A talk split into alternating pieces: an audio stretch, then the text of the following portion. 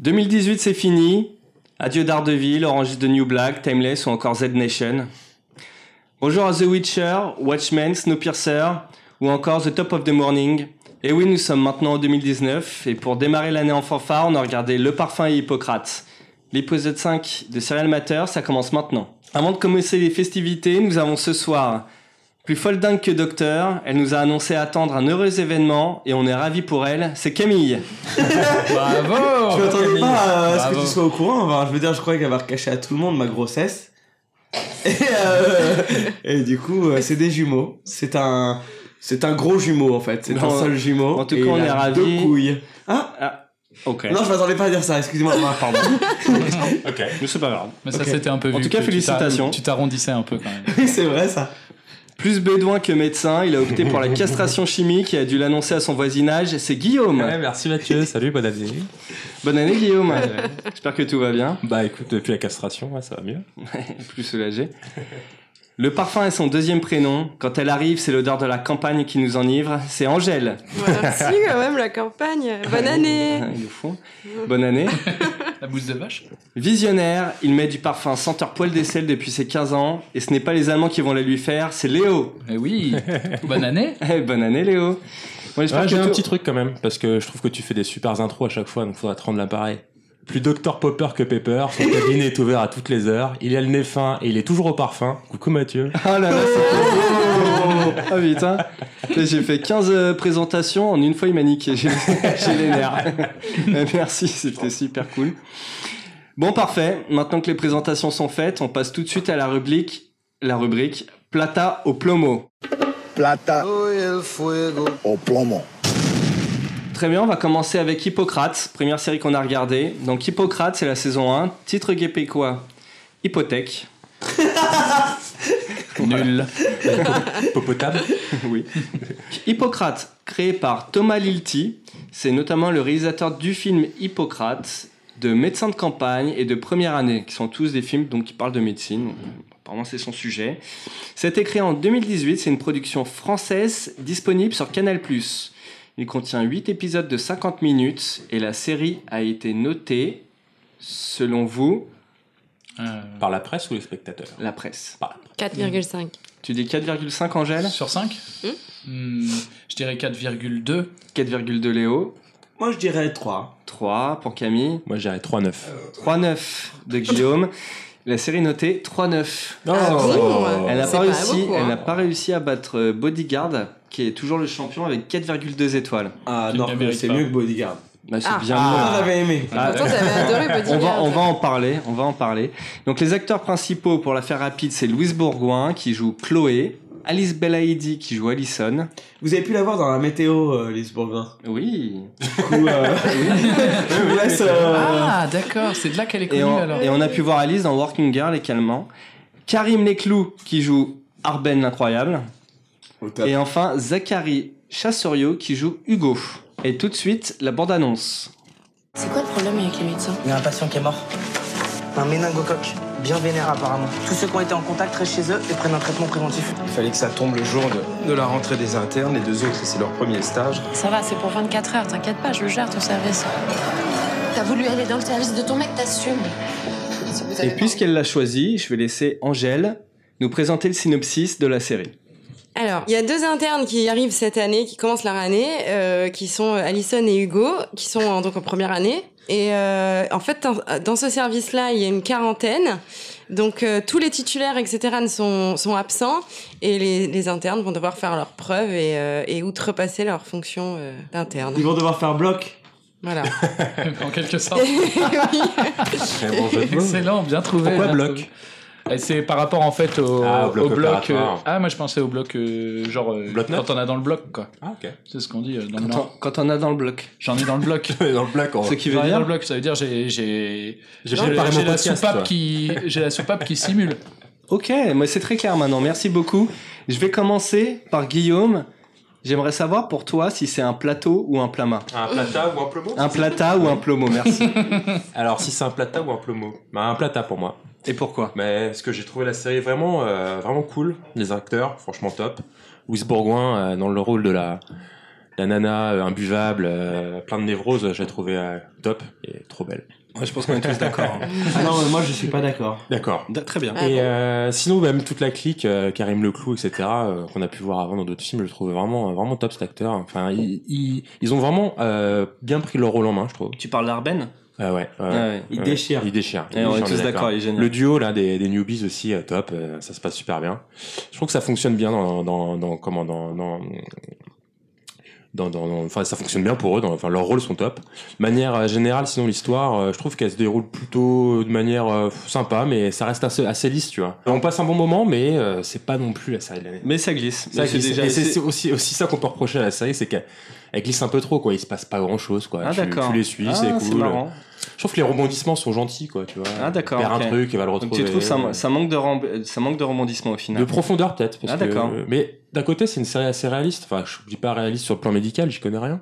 Mais réaliste sur les personnages, tu vois. Mais, euh, mais- On les suit, ils sont là, ils ont leurs problèmes effet, tous ouais. les jours. euh, Ah, mais le réalisateur était médecin généraliste, il a fait des, une école de Ah ouais médecine et tout, donc c'est vraiment pour ça qu'il veut retranscrire la réalité de l'hôpital et, euh, et dire, euh, enfin comment il voit le truc, mais de manière réaliste. Ouais, moi je trouve c'est carrément réaliste, même euh, tous les termes médicaux, je sais pas si vous avez enfin tu mets un peu de temps à, comprendre la série euh, parce que euh, il y a plein de termes médicaux du genre il y a plein de tu sais genre des abréviations de machin, de trucs et enfin c'est hyper réaliste. Dans ce truc-là, genre ils font pas ils passent pas de temps à t'expliquer qu'est-ce que c'est qu'un un interne euh, enfin c'est quoi un interne déjà, tout ça veut rien dire. Enfin tu vois, il y a plein de termes médicaux là là et bon, j'ai rien. Non, moi je voulais juste dire que euh, c'est c'est pas un vrai décor parce que c'est ils ont été ça a été tourné dans euh, une euh, Oui, dans une. Une, je sais pas comment on une- dit une dans chambre. une espèce- dans une antenne, ça se dit Dans ça une Une antenne de quoi Une antenne, d'un- ben, hôpital. antenne radio En fait, non, non, dans une espèce de pièce euh, désaffectée, dans un, un bâtiment désaffecté euh, d'un hô- hôpital euh, en banlieue. Ouais. D'accord. Mais ça se passe en banlieue, hein. Ouais, ouais. Oui. Vers Mais c'est dans un vrai euh, hôpital, quoi. Qui Ouais. a servi à un vrai hôpital. D'accord. Mais c'était le même, je crois, qui avait été utilisé pour, euh, Pour le, film Hippocrate. Je suis Oui. d'accord, oui. Oui, J'ai reconnu On reconnaît certaines- la, la salle pièce. des, la salle de repos des internes. Exact. Ah, Exactement. J'adore mais- cette salle de repos Oui. et notamment j'adore l'endroit où ils dorment, il y a une, il y a une magnifique euh, Fresque. fresque. Oui. Exactement. Exactement. Ça pas de toi. Mais ne confonds Ah, pas, ne, tout ce qui ne est, euh, confonds pas avec. HP. Hein. Non, je comprends il y a pas cette HP. fresque. Mais la cantine est une vraie cantine. Mais le, Alors le- je ne sais plus de quel tout est hôpital. vrai, en Et oui, ça grouille de monde, c'est cool, ça rend vraiment. Mais c'est une Tout cantine est très vrai connue. hein. et j'ai lu un article où il disait euh, que en fait ils- ils- quand ils faisaient leur pause etc c'était euh, entouré de médecins parce que juste à côté t'as l'hôpital euh, qui est encore en activité. C'est pratique ça, tu sais, t'as peur, t'as chopé un rhume, Ah oui, t'as ta pause, tu as ta petite boîte de doliprane, tranquille. Oui, c'est vrai, c'est vrai. Et toi, Camille, t'en as pensé quoi, toi? T'es plutôt euh, plot- euh, attends, plata ou plamo? Si j'y arriverai jamais. Ploma ou Polono? Hein? Et ben moi, moi carrément euh, Plata. J'ai franchement bien aimé cette série, c'était vraiment bien. Et euh, je suis rentré dedans à fond. D'autant plus qu'il y avait énormément de persos et d'acteurs. Enfin, des persos précisément. Parce que euh, les acteurs, on s'en on s'en fiche. Juste ils ont été castés pour faire des rôles. Et euh, la fille, euh, comment elle s'appelle? La Louise fille, Bourgoin. Louise Laquelle? Bourgoin. Oui. Je déteste son personnage Chloé. du début, etc. Le mec, l'interne aussi, qui est genre euh, le quichon, euh, le boulet Ah de ouais. ouf, qui lui arrive genre euh, un milliard d'aventures. Le gars, il, il un fait loser. que ouais, il fait que de la merde et tout ça. Hugo Et comme d'habitude avec les séries, ça qui est bon, Oui, c'est que le- les bonnes, nos bonnes vieilles séries nous font aimer euh, les gens qu'on déteste au boulot. Et ben, euh, et ben, finalement, tu finis par les aimer, etc. Et que c'est parfait. Et Léo? Moi, je trouve pas que dans le rôle de Hugo, je pense pas que ce soit un loser. Hein.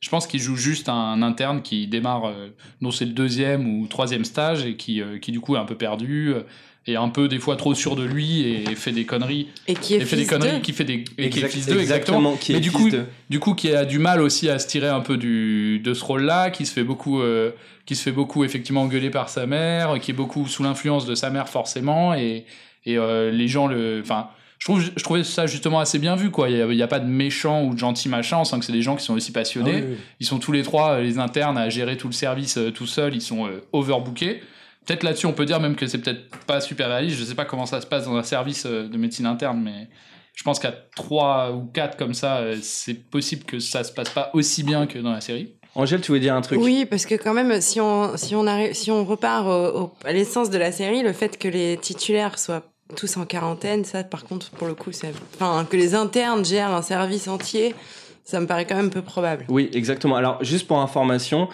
c'est en effet une situation qui est inconcevable, mais euh, euh, à l'origine, le réalisateur voulait vraiment mettre en avant les internes dans cette série. Sachant qu'il voulait déjà le faire dans le film, mais il n'a pas pu. euh, enfin, au départ, il voulait faire une série, Ah, il n'a a pas pu le faire. Oui, il y a un film Hippocrate Hippocrate, ouais. Ouais, ouais. Avec avec, Vincent euh, Lacoste. avec Vincent Lacoste et euh, euh, Reda, Reda Kateb. Ah, cool Et il voulait faire une série au départ sur ça, mais il n'a pas pu parce qu'il n'a pas trouvé de, de personne pour produire. Mais où je veux en venir, c'est que, en effet, c'est une situation irréelle, mais il voulait vraiment montrer le rôle de l'interne, la difficulté d'être un interne, la solitude d'un interne. Il s'est dit, en faisant ça, en, créant cette situation improbable, il allait vraiment montrer la situation de l'interne. Et ça marche bien, hein. Ouais. Ouais, moi je sais pas si ça vous l'a fait au début, mais ils sont tous là avec, comme tu disais, leur intérêt euh, personnel chacun. Et à mesure que la, la, la confiance s'installe en- euh, entre eux, je trouve que la série est de plus en plus agréable à, à regarder. Ah oui, ça, et on c'est suit- sûr, en fait, on vit un peu leur, la, la, la création de leur équipe, un peu comme ça de Ouais, fait, carrément. avec eux. Quoi. Et ça, je trouve ça euh, sympa. Et Ouais. c'est ça qui crée le lien. C'est un premier la- jour et c'est un premier jour pour nous ça. aussi. Exactement, exact, Exactement. et c'est exactement ce que j'avais dit dans mes euh, dans mes critiques de la série, enfin mes critiques là. Pourquoi j'aime bien cette série, c'est que au bout du premier épisode, t'as envie de vivre avec eux. Ouais. Limite, t'as envie d'abandonner tout et de faire médecine. et à partir de ce moment-là, ouais, c'est là que je me dis mais j'adore cette série parce que je suis à fond dedans. J'ai envie d'être avec eux. Et en plus, euh, enfin, il y a pas. ben Là, ce qu'on parle que des, des- du côté des médecins, mais il y a pas que ça qui fait que la série est trop cool. Il y a aussi les personnages des, des patients. Et en fait, ils ont créé plein de patients avec des cas. Alors, c'est pas des trucs. Vu que c'est une série réaliste, c'est pas euh, Dr House avec des cas euh, maladies orphelines, Ouais. etc. Mais euh, justement, c'est des patients normaux, de médecine normale en plus, parce que c'est un service de médecine régulière, quoi. C'est pas de la chirurgie, c'est pas de la réanimation, etc. Et, euh, et du coup, il y a des patients qui déchirent, notamment il y a un alcoolo, là, que je me sais plus comment il s'appelle, Gruber. Robert. Gruber. Robert. Euh, franchement, qui sont merveilleux, et de c'est vraiment très très bien. Ouais, Ouais, grave. Et genre, il y a plein de trucs hyper bien. Il y a des, à la fois touchant, à la fois bien, à la fois. euh, tu... Il y a la place pour tout le monde. Genre, tu peux rentrer dans la série de mille manières en fait. Et il y a le- un hommage à Johnny Hallyday et moi j'étais super contente parce que c'est la seule oui. chanson que j'adore de Johnny Hallyday donc j'en Ah ouais, j'en ai bouffé quoi, chanson. mais moi aussi. Ah, parce que nous, à. Toulon, on écoute que ça. Non mais c'est la seule que j'adore et j'étais trop contente. Et au-delà des, euh, tu parlais des personnages un peu secondaires, au-delà des patients, je trouve que c'est bien parce qu'il y a plein de personnages secondaires aussi dans le corps médical. Tu vois, il y a toujours un aide-soignant qui débarque et on lui laisse 10-15 secondes de, tu vois, un peu de monologue, tu vois, et ça crée vraiment des, ça, Ouais. ça, ça, ça lie tout le tout, ça crée vraiment des, des, des, des bases solides quoi sur la Les infirmières, Voilà, les. ça les crée vraiment un, vrai univers. Ah, c'est vrai que ouais, pour rebondir là-dessus, ouais, toutes les infirmières, euh, très clairement, elles ont toutes une personnalité. Enfin, il y en a qu'on Ouais. on connaît même pas leur prénom en fait. C'est ça qui est très drôle. Mm. C'est on est tellement à la place des internes que le personnel, euh, finalement, euh, tous les aides-soignants, les stagiaires, etc. Les stagiaires, les infirmières, etc. On, on les connaît pas spécialement, mais on sait, enfin, on connaît leur personnalité, on les voit intervenir et on voit qu'ils sont ultra utiles en plus, qu'ils sont, enfin, même plus, ils sont indispensables. On les voit, ils sont là, même ils expliquent aux internes, ils leur disent, bah, ils enfin, des fois ils disent, bah non, mais là t'es en train de faire des conneries, c'est pas comme ça qu'il faut faire. euh. Ouais, et juste pour revenir, à- enfin, dernière chose, c'est le, comme vous disiez tout à l'heure, euh, on, on se sent euh, avec eux comme au premier jour, c'est qu'en fait, justement, on nous explique rien dans la série. Et au début, même les, les- comme tu disais, les prénoms, etc., on nous les donne pas. Du coup, en fait, tu découvres tout le monde et c'est pas comme les séries où le scénario est un peu euh, trop facile, où, où boum, euh, voilà, présentation de tout le monde, etc., avec des scènes qui te présentent euh, chacun des personnages. En fait, là, bah, t'es avec eux et bah, tu tombes dans le bateau. Et, Le générique à l'américaine. ouais, euh, voilà. de Exactement. urgence parce qu'il y a plein de gens qui m'ont dit mais euh, attends mais c'est un peu genre urgence tu vois Ouais. et non mais pas du tout, Pas du tout, pas du tout. et le générique à l'américaine où tu vois les médecins qui sont là qui sont qui prennent la pause avec Ouais. le nom qui s'affiche en dessous enfin c'est pas du tout ça non, quoi. ça n'a rien à voir. C'est intéressant parce que le réalisateur justement euh, Tilty là a dit si une série, enfin il a pas dit ça comme ça mais dans, dans la lecture, il dit c'est une série qui s'en rapproche le plus c'est peut-être Urgence. Ah, c'est marrant. C'est marrant. Ouais, hein. Urgence a été la première série je pense médicale euh, réaliste entre Ouais, guillemets. Peut-être moderne, oui, peut-être, Ouais. oui. C'est c'est un, c'est un point, c'est un point à travailler. Est-ce que quelqu'un a des commentaires encore à donner sur cette série? Moi, juste des commentaires négatifs que Ah j'ai oui un peu évoqué tout Bah à l'heure. oui, parce que t'es le seul à avoir des avis négatifs, qu'il y a donc pas euh, de, fonce. c'est sans, c'est sans risque en fait, tu vois le scénario. C'est vrai? Bah ouais, c'est, bah en fait c'est, ouais c'est, c'est lisse, mais c'est bien, hein, mais c'est, c'est lisse quoi. Non, mais c'est intéressant. C'est tu vois, intéressant. euh, tu vois, tu, ce qu'on en retient en fait, c'est des bonnes petites choses, tu vois, mais. Ouais, mais euh, c'est la vie de tous les jours voilà. finalement, C'est leur, c'est- leur c'est métier. Ouais, mais. euh, Enfin, ouais. il y a une scène qui n'est pas du tout réaliste. par- Enfin, Ouais, pour, ma part, ouais, c'est euh, celle où elle fait un espèce de massage cardiaque euh, complètement Pendant assise, plusieurs euh, heures. Ah oui, mais c'est comme ça que se font les pla- cardiaques. Hein. Sur le patient, là. Oui, le lit. mais c'est comme ça Ah qu'on fait. Hein. J'ai Ah trouvé que c'était un peu too much, mais. Bon. Tu passes C'est de- très violent, un Est-ce que tu parles de Chloé ou d'Alison Ouais, de Chloé. Non, mais Ouais, de Chloé, elle c'est le fait violent, pendant genre, des ouais, heures. Alison qu'on voit dans euh, la saison 2 du Bureau des légendes, hein, d'ailleurs. Alison, spécial oui. dédicace pour toi. hein. Franchement, tu déchires. Ben, merci tout le monde. Alors, j'ai passé, j'ai deux petites questions sur cette série. Notamment, Thomas Lilti, il a tout géré du script à la réalisation. Il s'est accom- accompagné de quelques scénaristes, mais il a voulu tout gérer. Camille, Hmm. Est-ce que tu penses que c'est le mieux pour une série? Est-ce que tu penses que c'est mieux qu'une seule personne gère tout Ou est-ce qu'il y a une tripotée de scénaristes de talent qui s'occupent de la série et qui gèrent chacun un épisode? Non, mais je pense que si c'est fait à la française comme ça, où c'est hyper minimaliste et produit euh, à la va comme je te. Non, là, ça, là, c'est, à mon avis, c'est nickel, comme ça, il n'y a pas de faute de goût. C'est-à-dire, tout, s'il y a une faute de goût, c'est une faute de goût d'auteur. Et du coup, nous avons affaire à une petite série d'auteurs. Et c'est quand même bien. Non, c'est bien. Au fi- Au final, c'est bien, c'est cohérent. Ok, super, Ouais, merci. ouais. Quelqu'un a un commentaire sur ça? Je suis Bah, Camille. euh, et puis sa technique, euh, enfin sa technique, sa manière de filmer, etc. Elle est vraiment. Il y a que lui qui fait comme ça, j'ai l'impression. euh, le truc, enfin, je sais pas, il y a vraiment une patte dans ce qu'il fait qu'on retrouvait dans le film Hippocrate et qu'on retrouve là aussi. Je trouve qu'il met par exemple pas mal de conversations de fond. C'est ce que j'avais Ouais. remarqué, genre dans, dans vraiment une, un truc technique, un point technique qu'il a, c'est euh, tout le temps. T'entends une petite conversation en fond, par exemple à la cantine, t'entends les gens qui se passent le plat, etc. En plus d'entendre la conversation principale, où il y avait pendant la soirée euh, les, les mecs qui sont en train de parler de je sais pas quoi de leurs problèmes. Elle dit oui, j'ai des problèmes au taf et tout. Et derrière, t'entends des gens qui sont là, ah oui, mets-toi là pour faire la photo, euh, je sais pas quoi, tu me passes un apéricube. Et c'est euh, et c'est vraiment genre, du coup, c'est ça participe Ouais, beaucoup ça pour vit, te faire vit. rentrer dedans, quoi. Ouais. Mhm. Tandis qu'un Grey's Anatomy, euh, dès que t'as une scène, euh, C'est hyper clean. il y a- c'est clean, il y a rien derrière. Ouais, c'est normal. ils te il mettent, faut, ils te mettent ouais. des violons parce que c'est un peu machin. Ouais, Enfin, tu vois, il- c'est- Enregistré en studio, euh, remonté, ah oui, big up pour la musique de ce série quand même. La, ouais, la musique est pas Ah mal. pas mal du tout. Hein. Ouais, ouais. Enfin, Ouais, elle est cool. J'ai une dernière question. C'est une question un peu sociétale. Waouh. C'est selon un interview d'Alice Belaïdi, qui joue donc euh. Alison. Elle dit Cette série offre des rôles plus intéressants aux femmes noires et arabes. Est-ce que vous êtes d'accord? Est-ce que vous trouvez que cette série, contrairement à d'autres séries françaises, donne un rôle plus important et plus crédible, un rôle de vrais gens, aux femmes noires et arabes? Bah, moi, je pense qu'étant donné que c'est une série réaliste, euh, c'est les, les vrais rôles des gens noirs et arabes dans la vraie vie, en vrai. Comme Donc, dans euh, Planqueur, tu veux d'accord. dire? Bah, Comme ouais, dans ça. Planqueur où sa copine, euh, sa copine rebeu, elle parle, euh, elle parle avec des wesh et, euh, et c'est une grosse racaille. Pourquoi pas, oui, carrément. C'est la vraie vie, donc euh, c'est la vraie vie normale, en fait. La vraie vie en France. C'est la- Genre, euh, voilà, donc tout va bien, quoi. Bah, ça, c'est la France Ok. de 2019, monsieur. Surtout qu'apparemment, dans le milieu hospitalier, euh, il y a de plus en plus de femmes, hein, apparemment. Oui, mais par D'accord. contre, zéro ça- antillais, j'ai noté, il y a zéro antillais dans cette série, c'est qui est genre. euh, où, où sont passés les antillais dans le milieu médical? Normalement, Mais- ils sont là, quoi. En tout cas, il est prévu une saison 2. Le tournage commencerait même au deuxième semestre 2019 et Super. point intéressant avec les mêmes personnages principaux, c'est-à-dire c'est pas des acteurs connus qui font des films qui ont décidé genre de faire une petite saison d'une série, ils vont tous revenir. Et ça, je trouve ça très cool. J'ai enfin retrouvé le nom de la série dont je parlais tout à l'heure. ça s'appelle The Nix et c'est genre euh. Soderbergh qui l'a fait, peut-être un des plus grands réalisateurs qui existent euh, vivants de nos jours. Il a fait un milliard de films et il a fait des séries et tout ça. Et euh, c'est Clive Owen le personnage principal. La BO, je sais pas qui l'a fait, mais c'est une merveille et c'est peut-être le, le truc le plus intéressant qui a été fait sur le, sur le milieu médical. Et je vous conseille vraiment vivement cette série. Ouais, donc c'était The Nip. Tuck, quoi. Angèle, elle avait raison. The. The Nick. K A The, the Nip. Tuck. Mais on l'avait oublié cette The série. Nick. Tic Non. Hein. Tuck. Non. The Nick. Si à un moment il fait l'amour à une femme dans une baignoire. K. Dans une baignoire remplie de glaçons, oui. C'est Ah oui. point important. Merci. Merci à tout le monde. On va désormais passer, on va désormais Au passer parfum. à la deuxième série. Deuxième série qui est le parfum, titre québécois Plus jamais.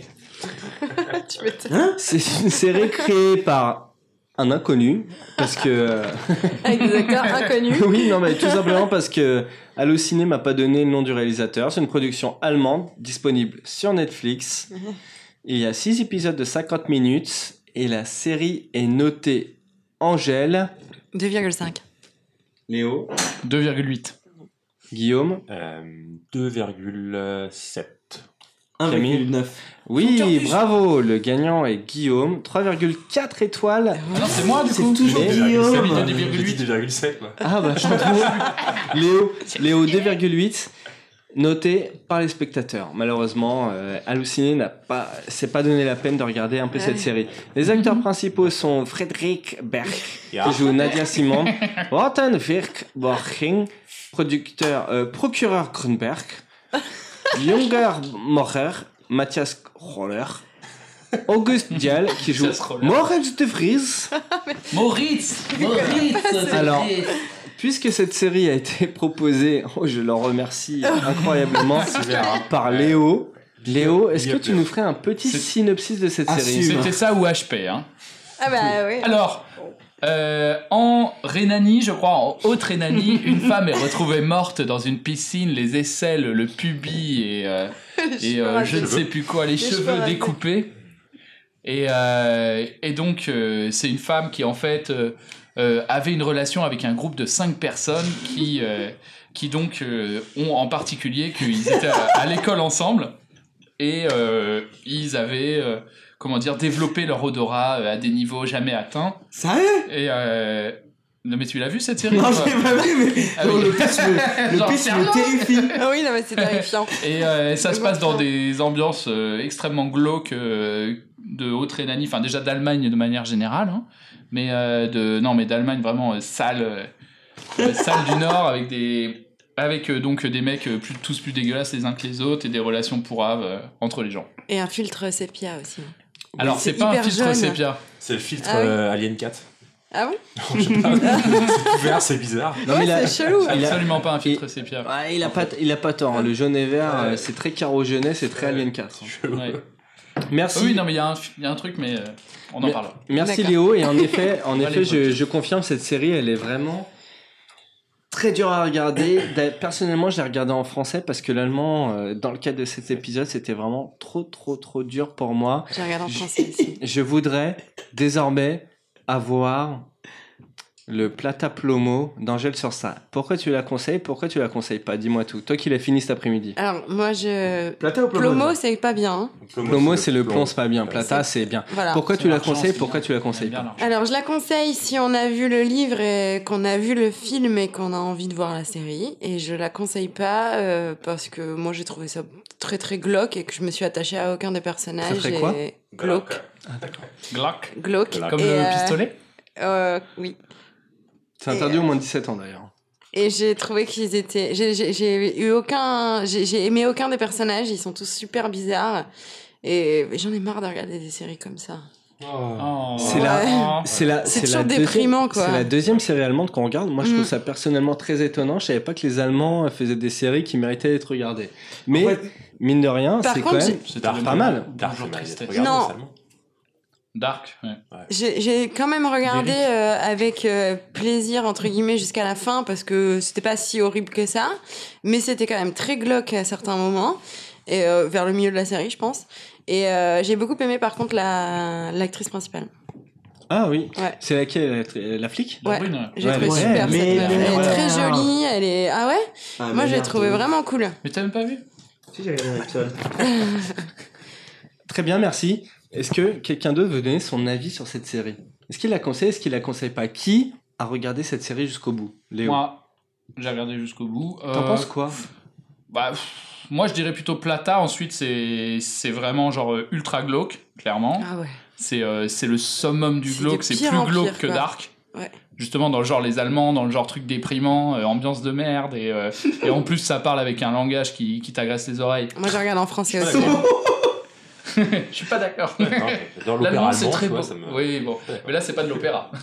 là, clairement, ils sont en train de se, se traiter de grosses putes et se, se foutre des pains dans la gueule pendant toute la série. Et ce sniff? Et c'est euh, non mais genre c'est oui c'est ultra dysfonctionnel et juste mais c'est ça qui est moi franchement j'ai plutôt accroché quoi. Justement j'ai regardé jusqu'au bout j'ai pas j'en ai pas gardé des souvenirs de ouf il y a quand même deux trois scènes qui m'ont bien marqué euh, et sur la technique je trouve que c'est ultra bien euh, filmé pour le coup il y a vraiment euh, tu vois euh, genre euh, Enfin, c'est vraiment genre il y a une technique et une il y a une mise en scène etc il y a une recherche euh, de la belle image et, et du beau plan qui qu'on remarque tout de suite avec euh, des variations dans les techniques. Du coup c'était ça que je voulais parler en disant le filtre sépia c'est pas un filtre sépia c'est juste qu'il passe en analogique quand il quand il fait des donc il a la pellicule quand il filme euh, dans le passé.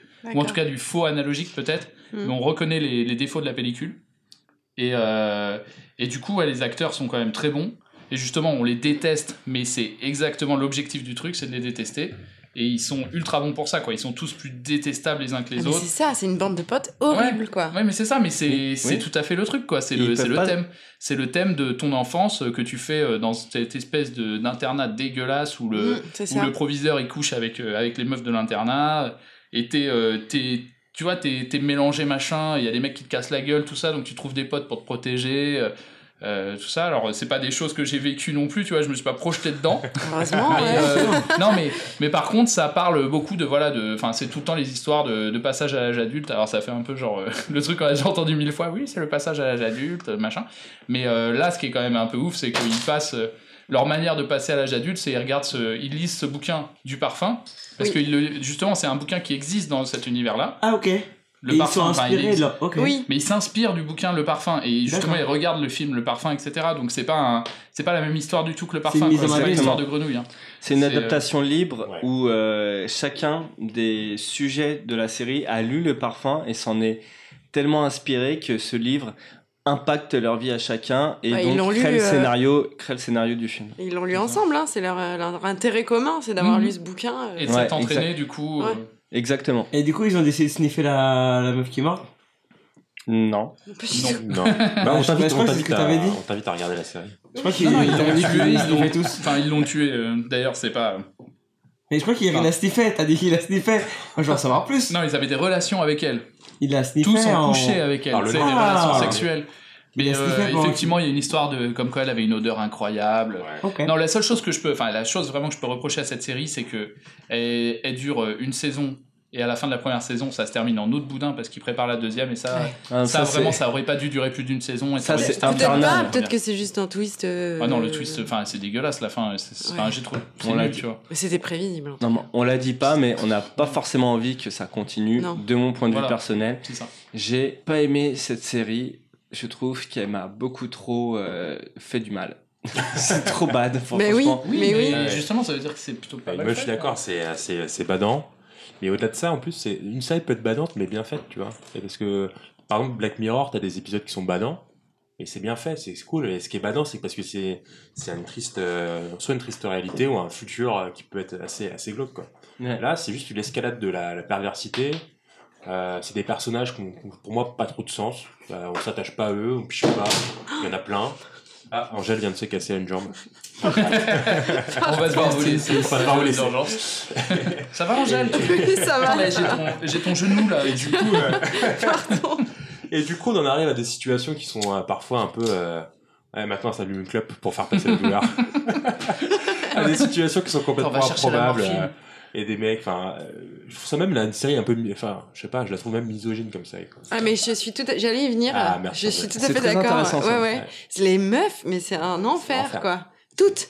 Tout Il y en a pas une qui a un rôle sympa quoi. Bah, il y a beaucoup de putes. enfin, ouais, de putes, mais, mais, même celles, euh, même littéral. celles qui sont pas putes, ouais. par exemple la, la, la commissaire ou je sais pas quoi, mais c'est un enfer cette Exactement. nana. Mais alors, alors ça, c'est- ça c'est un truc dont je voudrais parler parce que justement, j'ai vu, des, j'ai- vu articles où ils disaient mais mon dieu, mais c'est une série misogyne et tout.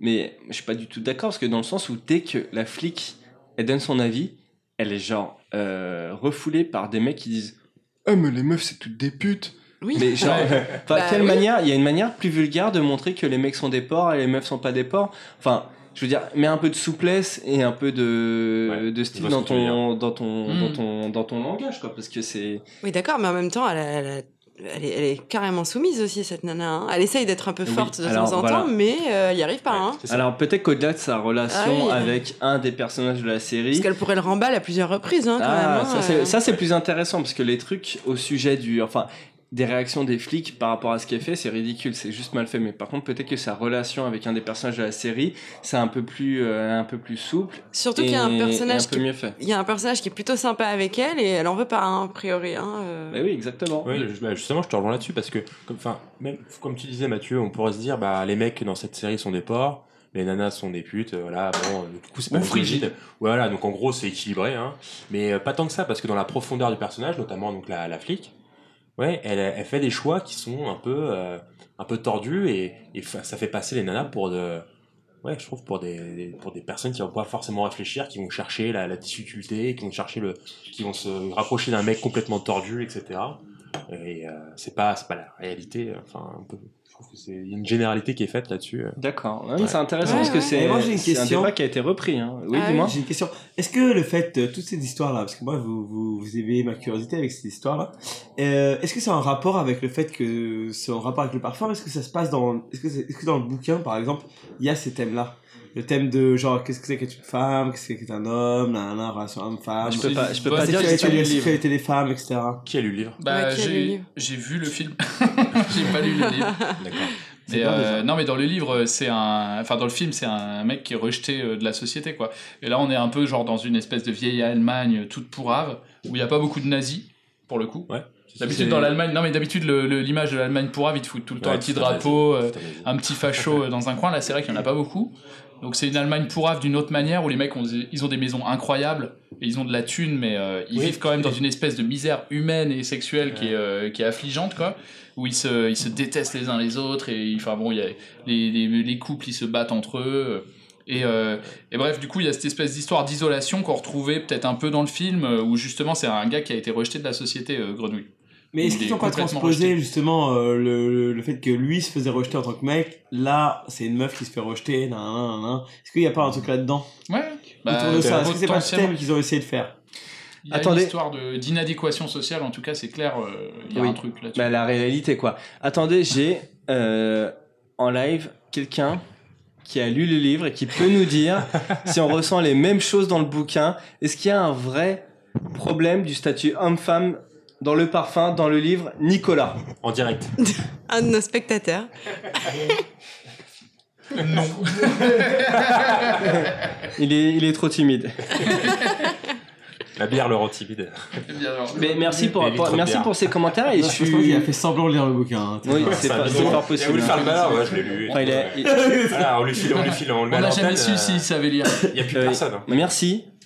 Merci d'avoir donné votre avis. Merci d'avoir remonté le fait de la misogynie parce que c'était beaucoup, euh, beaucoup explicité sur les sites internet. Parce que c'est flagrant. Sur l'internet. D'accord, c'est flagrant. Sur l'internet. L'internet est la vérité. Maintenant que vous avez donné votre avis, j'ai juste une question, une petite question. Après une deuxième série, quel est votre avis sur les séries allemandes? Et est-ce que vous voulez qu'on en regarde plus?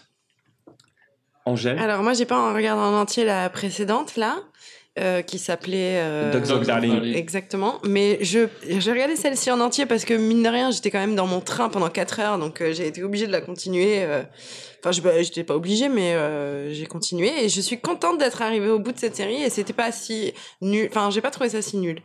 Très bien. Euh, C'était difficile à regarder mais c'était pas nul. Léo Euh, bah écoute, euh, moi après j'avais aussi vu Dark, euh, enfin dans le genre les séries que j'ai vues, les séries allemandes que j'ai vues en 2018.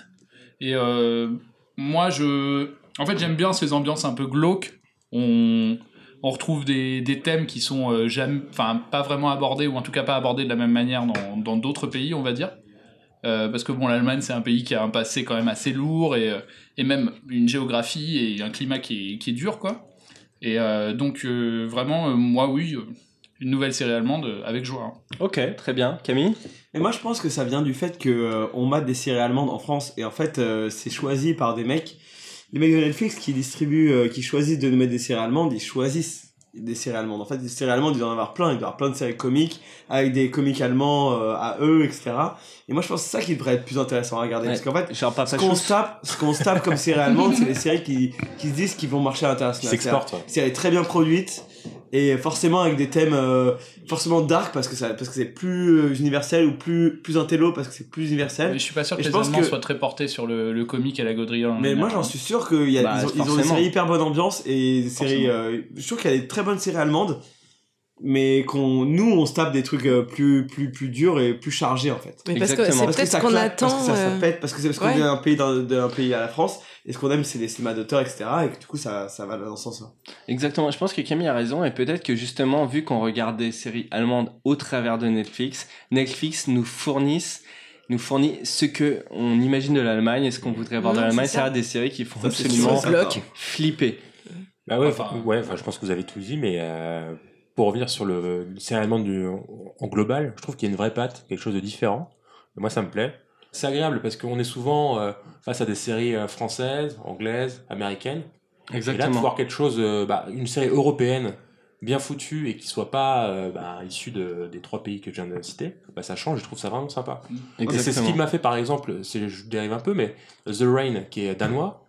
Oui. Voilà, Bah, tout le monde n'a pas aimé, mais moi, ce qui m'a fait accrocher justement, c'est d'être face à des, à des, à une série européenne qui, est, qui sort, tu vois, de l'ordinaire. Ouais. Ah, C'est suis pas français, c'est pas anglais, oui, c'est danois, oui. c'est, c'est différent. Et il y a des cas de conscience qui sont Exactement. différents des cas de conscience anglo-saxons Ah, classiques ouais, et du schéma parce classique. a- des- ce sont des Scandinaves, etc. Et ils voient pas les choses de la même manière que nous.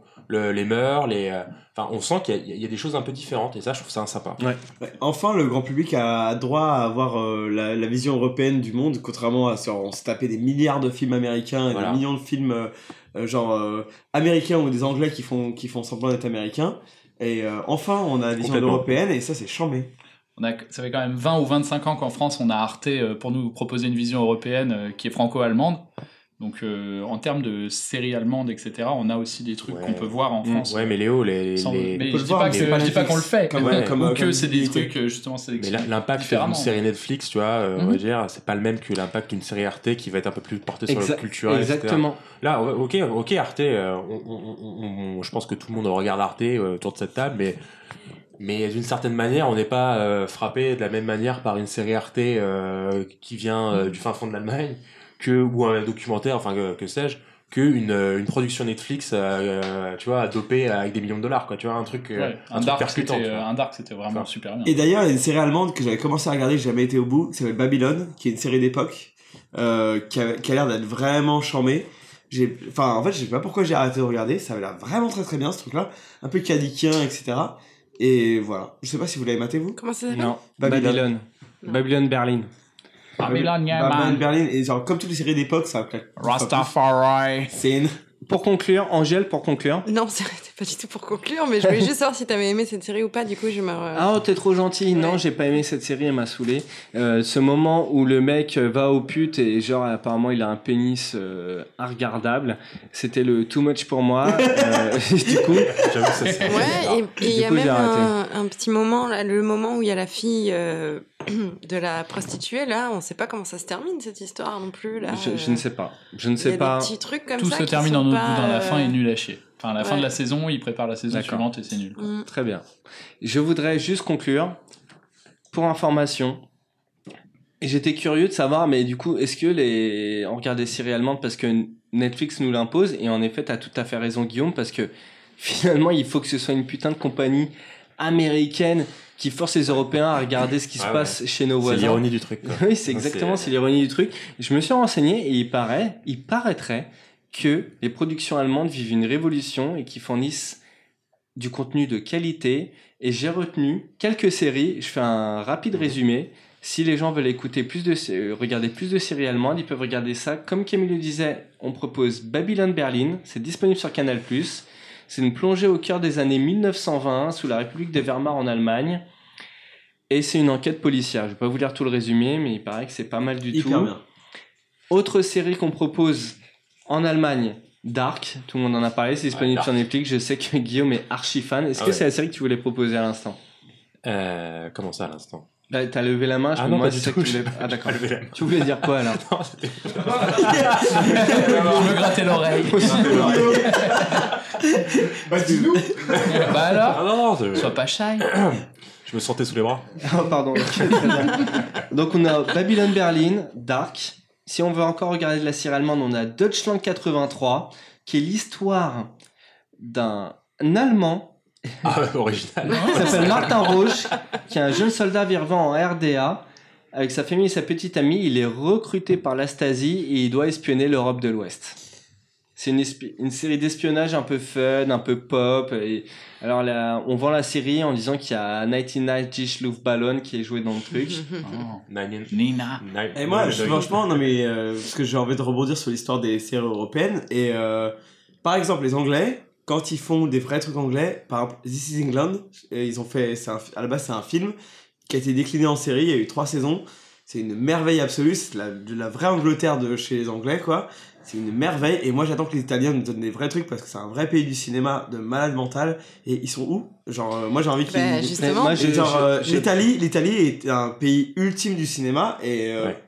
donnez-nous des séries. Mais justement, mais justement, je Justement. pense que pour le prochain podcast, on aura une série italienne Ça serait bien. et qui, à mon avis, est une très très bonne série d'une très grande qualité Mm. avec une très belle langue que certains d'entre nous sur la table maîtrisent à la perfection.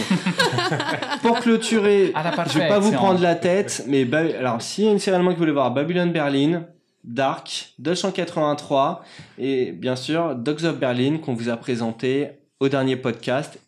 Merci beaucoup. Merci pour la présentation de ces séries, c'était très cool. On va maintenant passer à la rubrique actualité. Ça vous va? Ça nous va Carrément. Euh, On a choisi pour le premier épisode de 2019 de vous faire une petite sélection des, des séries qu'on voudrait voir cette année, qu'on pense être, euh, avoir le plus de potentiel et nous plaire. Du coup, on va commencer avec Léo, s'il te plaît. Ouais, donc euh, j'ai sélectionné euh, pour vous deux séries. Deux séries qui, à mon sens, euh, peuvent être euh, en tout cas intéressantes. Je sais pas si ce sera les meilleures de l'année, mais c'est des séries qui, à mon avis, euh, dont à mon avis vous n'avez pas entendu parler. Euh, c'est euh, Too Old to Die Young et The Twilight Zone. Donc celle-là, vous en avez peut-être entendu parler quand même. Mais donc Too Old to Die Young, qu'est-ce que c'est? C'est une série criminelle de 10 épisodes de 90 minutes, écrit par Nicolas Winding Refn. Donc il a fait Jorodowski Dune, euh, le reportage sur le Dune de Ah oui. Et il a fait surtout The Neon Diamond, The Demon. Il y a euh, donc euh, écrit par euh, Nicolas Winding Refn euh, et Ed Brubaker qui a fait euh, pas mal de X-Men. donc lui euh, moins connu. Non, c'est c'est vendeur, c'est vendeur. C'est. Avec euh, Miles Taylor surtout qui a, qui a joué dans Whiplash, qui joue le, le jeune, le jeune garçon dans Whiplash Ouais. Super. Et qui joue dans, Donc, euh, qui, qui joue dans qui a- Ready Player One, il joue le héros. et qui joue le héros dans Ready Player One. Qui Oui, oui, je t'assure. C'est le batteur qui est un dans acteur Whiplash. incroyable. On parlait pas du Et euh, Billy Baldwin qui est le frère d'Alec Baldwin. Voilà. C'est à peu près son CV. D'accord, un frère de- Baldwin. Exactement. Euh, donc, le synopsis. Dans les bas-fonds de Los Angeles, le quotidien d'un officier de police endeuillé à la suite du meurtre de son coéquipier. Autour de lui, des tueurs à gages, des yakuza, des cartels mexicains, la mafia russe et des gangs d'adolescents assassins et de tueurs souhaitant devenir des samouraïs. Ah, propre. Ah, ça parle. c'est- Voilà, je l'ai choisi sur la base de son synopsis et de son trailer. Donc Sans le trailer, malheureusement, j'aimerais bien vous le jouer, mais il passera pas du tout parce que c'est que du son. Par contre, on va mettre le lien sur Facebook et euh, vous irez le voir euh, Oui, sur internet, mais il est vraiment, il est vraiment très bien. C'est Kung Fury 2 le truc en fait. Euh, C'est euh, c'est complètement what the fuck. Et c'est euh, du coup, pourquoi la mater? Pour moi, c'est euh, le synopsis. Déjà, il m'a vendu la série à 100%. C'est-à-dire que pour moi, des Yakuza contre la, contre la mafia russe, c'est euh, c'est GTA en, série télévisée. Quoi. Euh, donc euh, voilà. voilà. Ça fait rire Angèle. Du coup, une sortie, euh, une date de sortie inconnue pour le moment. Ce sera Ouais. sur Amazon Vidéo Sur Amazon US. Prime Ok. Ouais, Amazon Vidéo, euh, mais aux États-Unis, donc euh, je sais pas. Bah, il y aura Je sais sûrement. pas en France, euh, mais je pense que oui, C'est pas automatique. Si c'est une, si- une série Non. Amazon, c'est pas un achat d'Amazon. C'est une série autre- Amazon, c'est une série Ouais, Amazon. je pense que ça sera, ça sera exporté. Ouais, ouais, ce sera disponible, mais probablement au cours de l'année. Ok, cool. Et tu peux nous rappeler le nom? Donc c'est euh, Too Old to Die Young. Ok, Too Old to Die Young. Ok. Too Old Ouais. to Die Young. Non, mais j'ai bien compris, je parle très bien anglais. Ben merci. Et du coup, Et deuxième série? donc deuxième série euh, Twilight Zone, euh, donc euh, c'est le remake 2019. Donc qu'est-ce que c'est que Twilight Zone? Pour les gens qui, qui ont vécu dans une cave au cours des 50 dernières années Moi, par exemple. Euh, C'est une série euh, fantastique horreur science-fiction. Tu peux peut-être la traduire en français pour qu'elle puisse reconnaître. C'est euh, la cinquième dimension. Quatrième. Quatrième Ouais. Quatrième dimension. ouais. Quatrième Là, il y a, attends, il y a la quatrième. quatrième à ma gauche, Ah. euh, cinquième à droite. Alors, je crois que c'est la quatrième sur l'original. Je crois que c'est la quatrième sur l'original et la cinquième sur les remakes. Ah, ils ont fait des remakes qui seraient la cinquième dimension. Mais il y a, euh, il y a, et en fait, il y a eu trois remakes de cette. euh, Enfin, il y a eu trois remakes. Là, c'est le troisième remake de cette série. Il y a eu un remake. euh, L'original était en 1959. euh, et le- les remakes, il y a eu en 1985 et en 2002. Et tu penses qu'ils ont gardé donc Twilight Zone en américain, que les Français Ouais. seraient amusés à changer le titre et à Oui, passer oui, d'une oui. Non, dimension à mais une bah, autre? c'est ce que j'avais vu justement, qu'il y avait une histoire de quatrième et de cinquième dimension. D'accord, ok. les coquins. Bref, c'est pas très important, mais effectivement, ça peut parler, voilà, peut plus te parler euh, Ouais. quatrième ou cinquième dimension. T'as déjà été à Disneyland Euh, Angel ou pas Oui. Bah, Donc- tu sais, la tour de la terreur Oui. Bah, c'est, euh, c'est, c'est basé sur la quatrième dimension. Ouais, c'est la Twilight Zone, ouais. Ouais, c'est la Twilight Zone. Voilà. Bah, tu sais, tu quand t'es au niveau de l'ascenseur, quand tu, quand tu tournes à gauche, C'est la seule attraction que j'ai jamais faite. bah, euh, bah, tu verras quand tu iras, en fait, au rez-de-chaussée, tu, tu suis la ligne droite, tu tu tournes à gauche, bah, t'as la Twilight Zone. Tu l'as pas fait Je vois laquelle c'est, mais c'est la Je crois que je seule. l'ai fait. Non, c'est la seule que je refuse de faire. C'est- Merci. c'est- J'ai peur, si tu l'avais pas fait, mais- Mathieu, je l'aurais fait. Parce vu, Merci, t'as fait une merci, Léo. T'as fait une blague, Mathieu, elle Ouais. décolle. Ah bon Ah, ouais, merde. Ouais, j'avais- C'est quand tu vas à Disneyland, euh, tu sais, à côté des caisses. Oui, Bah, il y a là où les gens font la queue. oui, Bah, c'est la toilette zone. d'accord. Voilà. Voilà, super. Ok. Du coup, on enchaîne. Très bien. Donc euh, c'est euh, c'est assez similaire à Black Mirror. euh, du coup, euh, ça doit plus parler euh, aux gens. euh, Black Mirror, donc c'est chaque épisode aborde un sujet. Par exemple, que se passerait-il si tout ce que vous si vous receviez tout ce dont vous rêvez? Ouais. Et euh, donc c'est tout le temps sous un angle évidemment. Ça vire un peu euh, au côté euh, anxiogène. Mais bien euh, il y a sûr, tout le temps. euh, L'idée c'est de c'est de finir par vous faire flipper. Et Ah, euh, du coup, je comme voulais, je- je serais pas bien. hein. comme je savais pas vraiment comment décrire cette série, j'ai été sur Allociné et je vais laisser euh, Heath Ledger du 62 parler de la version de 1985 euh, de la Twilight Zone.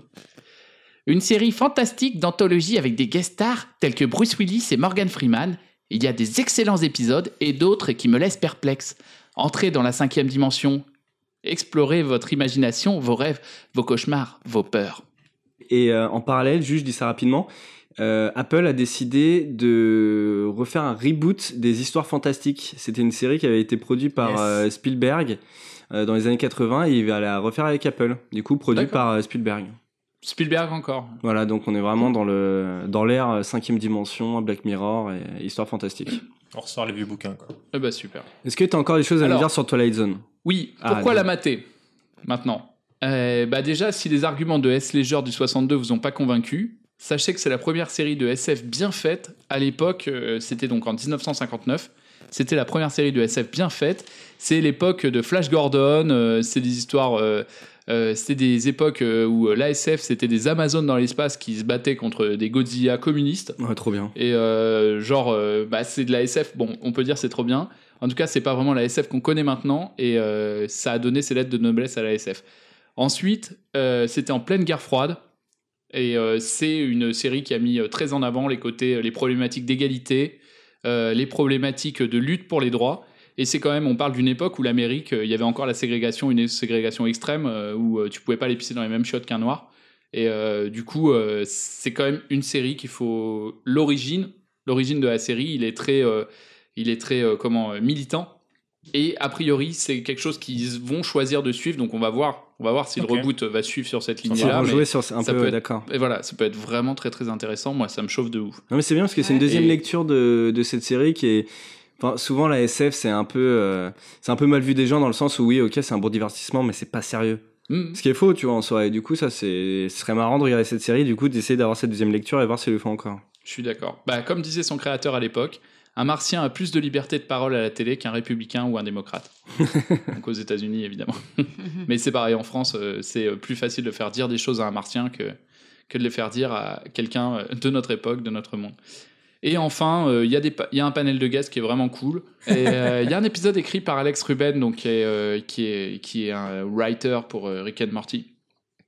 ah trop bien Voilà. Et c'est euh, présenté par Jordan Peele qui a, qui a dirigé, écrit et produit Get Out et euh, qui a produit euh. Black, euh. Black Clansman. oui Euh, ah, il a produit en- Black Clansman ouais. En plus de jouer dans Fargo. et il fait une euh, d'ailleurs il fait une deuxième série cette année qui va s'appeler euh, Lovecraft Country qui est donc l'histoire euh, dans les années 50 d'une euh, d'un mec qui part avec je crois je sais plus son oncle ou quelqu'un de sa famille pour aller euh, retrouver son père. C'est donc un mélange des euh, des, euh, des des années 50 euh, la famille est noire et du coup c'est un mélange du coup de, de l'Amérique euh, raciste avec des histoires fantastiques du coup euh, Lovecraftiennes quoi tu vois des le Cthulhu des Très, des très monstres étranges Et, et, et du coup en fait il est hyper porté du coup combat euh, combat euh, comment dire combat citoyen et fantastique ce qui est quand même assez marrant quoi Et enfin, euh, c'est une série qui va sortir le 1er avril sur CBS et qui sera rediffusée en France par The Pirate Bay. ok c'est noté donc donc tu penses pas qu'il sera diffusé euh, en France par un Bah, Enfin, pas par déjà CBS a priori, Ouais. par CBS. Non mais il serait pas racheté par Netflix euh, Orange ou Reste à voir. Reste à savoir, le vérifier 1er, sur, mar- euh, le 1er avril, c'est dans vraiment pas longtemps. C'est vrai. Ouais. Donc, euh, Ah non, mais c'est le rien 1er de avril, d'accord. Ouais, donc, on, 1er avril. donc on le saura assez vite. Parce qu'à mon avis, la quatrième dimension, ça m'étonnerait que quelqu'un euh, passe à côté. Et c'est même le genre de série qui pourrait être acheté par une chaîne euh, type Ouais. TF1, enfin la Oui, mais c'est chaîne le genre de classique, série. tu vois. c'est le genre de série qui pourrait être acheté au bout d'un an ou deux. Quoi. Enfin, en tout cas, en attendant Tu le moment où elle est rachetée Ouais, et rediffusée, euh, Ok, très bien. ils sont pas dans la logique de d'acheter et de diffuser immédiatement. Quoi. Ouais. Bah écoute, cool Léo, euh, je trouve que c'est deux bonnes séries, deux bonnes séries que j'ai envie de mater. Du coup, on va passer à la suite. Et la suite, je crois bien que c'est Angèle. Angèle, alors qu'est-ce Ouais. que tu nous as préparé comme série? Alors moi j'ai trois séries. Euh, je pense que j'ai fait un petit peu girly par rapport à ce que vous allez présenter. Ça, ça va peut-être pas forcément vous intéresser. Mais en tout cas, Non, donc non, non, la- moi je veux savoir, je veux savoir les, les séries que tu as choisies. Alors, ma première série, ça s'appelle The Undoing. C'est une mini-série euh, d'une saison, a priori en tout cas, pour l'instant, de six épisodes de 60 minutes chacun qui passera sur HBO. Alors, c'est basé sur le roman de Jean-Hanf Koretlitz, qui s'appelle Les premières impressions en français, ou You Should Have Known in, euh, en anglais, pardon. Le synopsis. Euh, thérapeute à succès sur le point de publier son premier livre, Grace Sachs a un mari aimant et un fils qui fréquente une école privée de prestige. Mais soudain, avec une mort violente, un mari qui disparaît et de terribles révélations concernant celui qu'elle pensait connaître, sa vie bascule. Alors, distribution. C'est une série de David E. Kelly, scénariste de Big Little Lies. Je sais pas si vous avez vu. Alors attends, excuse-moi, je confonds toujours. Il y a Big Little Lies Et Pretty Little Liars. et Ouais. voilà. Et laquelle est avec Nicole Kidman Eh ben, c'est Big Little Lies, Ah, celle-là, elle est top. Ok, parfait. Voilà. C'est marrant que tout le monde confonde. euh, Ouais. Mais même moi, j'ai vu les deux, je les confonds. Pareil. Donc c'est réalisé par Suzanne Beer, qui, était une, qui est une scénariste danoise euh, de renom. Mhm. Euh, la meuf hyper en vogue apparemment. C'est un, ours également. Oui, Mhm. ça s'écrivait pas la- pareil. D'accord. ouais. Camille, il faut couper à ce moment-là. Alors c'est donc avec Nicole Kidman, Hugh Grant et Donald Sutherland. Pourquoi on attend cette série? Pourquoi moi j'attends cette série en tout cas? Bah déjà pour le casting, parce que Hugh Grant dans une série c'est trop cool. On n'a jamais vu ça. c'est je la pense. première fois, ouais, C'est la je- première je fois. pense. hein. Nicole Kidman, c'est aussi très cool. On, est, on a tous ces super souvenirs de Big Little Lies ou The Top of the Lake, qui était vachement Ouais. bien aussi. Et Eyes Wide Shut surtout. Qui- C'est Ouais. pas une série Non, mais j'ai des Ouais, bons souvenirs. Voilà. Bien. Et le thème, euh, j'aime bien. euh, c'est un peu un délire d'illusion sociale. euh, une femme forte. euh, Nicole Kidman va devoir recréer une vie pour elle et son fils. Parce que j'imagine que son mari la trompe, non? Parce que son- pire que ça, j'ai l'impression. C'est Ah un oui? peu vague, mais bah, en fait, euh, j'ai lu le résumé du livre parce que j'ai pas vu le, j'ai pas lu le livre, et a priori, sans vouloir tout dévoiler, euh, ça va quand même dévoiler un peu, mais en gros, il, euh, il aurait carrément une espèce de pas une double vie, mais en- enfin, ça aurait été peut-être un, Ouais, meurtrier ou un truc comme ça. euh. Ah, carrément, d'accord. ouais, ouais, carrément. Ah, ça serait donc ça virerait en thriller. C'est un thriller, oui, oui, D'accord, ok. C'est un thriller, oui, oui. Voilà, et donc la date de sortie, euh, c'est pas très précis, mais c'est en 2019. D'accord, sorti en 2019 et la plateforme, rappelle-le-moi? HBO. HBO. Ah, Et ça s'appelle The. Undoing. Oui, The voilà. Undoing. Ok, très bien. Alors, la deuxième série, ça s'appelle Shrill. Shrill Je pense que ça, se prononce comme ça. C'est une série américaine. D'accord. Donc, il y a une saison qui va sortir pour l'instant. Peut-être une deuxième, peut-être pas, on verra. Six épisodes, 30 minutes, et c'est Hulu, la plateforme. Donc, c'est aussi basé sur un livre qui s'appelle Shrill Notes d'une femme forte de la blogueuse euh, Lindy West. D'accord. si vous connaissez. Non. Donc le synopsis, euh, jeune femme en surpoids, Annie veut changer de vie, mais pas de corps. Dans son quotidien, elle se bat pour devenir journaliste et se retrouve confrontée à des problèmes de couple, à des parents malades et à un patron perfectionniste. Gros programme. D'accord. Alors j'ai déjà entendu parler de cette série, elle était très Ouais. très mal vendue. hein. Ouais. La série contre la, la grossophobie. Exactement, Ouais. c'est Ouais, ça, ouais, ouais, c'est ça. Ouais. Voilà. Soit disant c'est une série euh, bah, voilà, contre la grossophobie, c'est-à-dire que l'actrice en fait est grosse, mais du coup Bah, elle elle joue un rôle parce elle qu'elle est grosse. Ouais, mais enfin, exactement. Et genre, elle joue un rôle parce qu'elle est grosse. Enfin, Alors, elle a eu ce rôle parce je- qu'elle est grosse oui, ou parce qu'elle est bonne si. actrice Alors je pense qu'elle est bonne actrice. euh, Bah, j'espère, enfin, parce qu'elle fait le Saturday Night Live, euh, etc. Donc je pense que c'est quand même des gens qui sont Oui, cool. Quand tu vois le synopsis, c'est vraiment un truc américain, du genre, Ouais. euh, ouais, elle est grosse, mais euh, franchement, c'est une battante et elle est super cool. Et elle est mignonne Il en faut plus. aimer les gens qui sont quand même gros et tout. Enfin, C'est merci, série Hollywood. merci Hollywood, quoi. Mais là, mais là où, où je, où je pense que tu as tout à fait raison, euh, Mathieu, c'est qu'elle a déjà joué dans le film qui s'appelle I Feel Pretty, que j'ai vu, qui est sur Netflix, qui est une un, un film d'ado, euh, ouais, euh, un peu une bouse, quoi. Et c'est exactement le même thème, quoi. C'est euh, une femme en surpoids. Non, mais voilà, mais c'est ça qui est chiant. C'est-à-dire que tu peux. Enfin, j'ai rien contre le fait qu'on fasse jouer des grosses ou des gros. S'ils sont bons acteurs, c'est génial. Mais en- enfin, pas la peine de pointer le truc là-dessus, quoi. Mais peut-être que c'est son combat, cette nana. euh, Ah, bah, si c'est son oh, combat, je alors tant mieux, Je c'est très bien profiter pour pour, elle. pousser un coup de gueule parce qu'il y a beaucoup de grosse conophobie, c'est-à-dire que nous autres, les gros cons, euh, on n'a pas notre place dans cette société. et ça, c'est vraiment pas cool. À chaque fois, on nous traite de gros cons. Et euh, bah oui, c'est ce qu'on est. Voilà. gros cons. Euh, deal with it. ok, ça marche. Merci, du Léo. coup, euh, t'en étais où T'as Du dit coup, c'est la distribution, ouais. Ah, ah, donne-nous la distribution. Alors, c'est une série d'Alexandra euh, Rushfield. Donc, D'accord. c'est une série faite par une femme. Donc, peut-être que, Que ce sera bien. que ça pourrait être bien. voilà. Moi, j'y crois pas trop, hein, j'avoue. hein, mais euh, peut-être que ça peut être bien. En tout cas, est j'y- grosse je regarde ce genre de truc. Ah ouais, Ah, est-ce je qu'elle est sais grosse pas. Est-ce que Je c'est sais une grosse pas. conne Ah, ça se trouve, c'est une grosse conne. Alors, ça, j'en sais Ah, alors encore là, moins. Moi, je regarde direct. Donc c'est un- avec euh, donc euh, un A.D. euh, Bryant, donc du Saturday Night Live qui fait des rôles de grosse, euh, par exemple dans I Feel Pretty, etc. D'accord. Euh, Loli euh, Adefop et Lucas Jones. Voilà. Euh, pourquoi j'attends cette série? Je l'attends pas vraiment, mais euh, bon. Euh, c'est une comédie, donc ça peut être sympa, ça change. Et on en fait, et, et- divertissement, et je suis complètement d'accord, on en fait très peu. Ouais, c'est ça. À part Planqueur, on en a très peu On fait. va peut-être bientôt en faire une, hein, une comédie. Un truc un peu Oui. divertissant. Ah, c'est Ah, fort on va pas possible. spoiler, mais euh, on Ouais, va ouais. peut-être bientôt faire un C'est fort, assez- possible. C'est même peut-être bien prévu, ouais. Euh, troisième série, Vernon Subitex. Ah, Vernon. Vernon, Ouais, pardon. pas de souci. Vernon Subitex, série française, euh, première saison, 9 épisodes, 30 minutes, Canal+. C'est court, euh, 30 minutes. 30 minutes. euh, ils ont prévu combien de saisons? Je sais pas, D'accord. Euh, 30 minutes, euh, combien d'épisodes? 9. Je sais pas s'il y a une saison 2 qui est prévue. euh. C'est Bah, c'est une trilogie. C'est un bon format. bah, c'est une trilogie. Oui, c'est un bon format, mais c'est une, vu que c'est une trilogie, ils pourront pas raconter toute l'histoire en, trois- en 9 épisodes. Alors, d'ailleurs, je, je peux te répondre que Romain Duris euh, s'est confié et a dit que la première saison, en tout cas, enfin la série, suit un roman et demi, Un roman et demi, Ouais. donc il ferait deux saisons de 9 épisodes. peut-être. Bah, ok, bah écoute, on verra, hein, mais c'est pas plus mal, hein, quelque part. C'est un peu flou, en tout cas. D'accord. Alors, donc c'est une série française, c'est basé sur la saga littéraire de Virginie Despentes. Il y a eu trois livres. Ouais, exactement. Donc le synopsis, Vernon Subitex, disquaire au chômage, se fait expulser de son appartement. En quête d'un endroit où dormir, Vernon sollicite d'anciens amis de la bande de Revolver, son mythique magasin de disques, dont Alex Bleach, Rockstar sur le retour.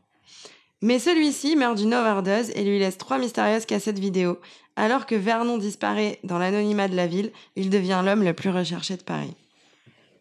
Donc la distribution, donc la distribution, c'est euh, une série de Cathy Vernet avec, euh, ben, tout le monde le sait, euh, Romain Duris, pardon.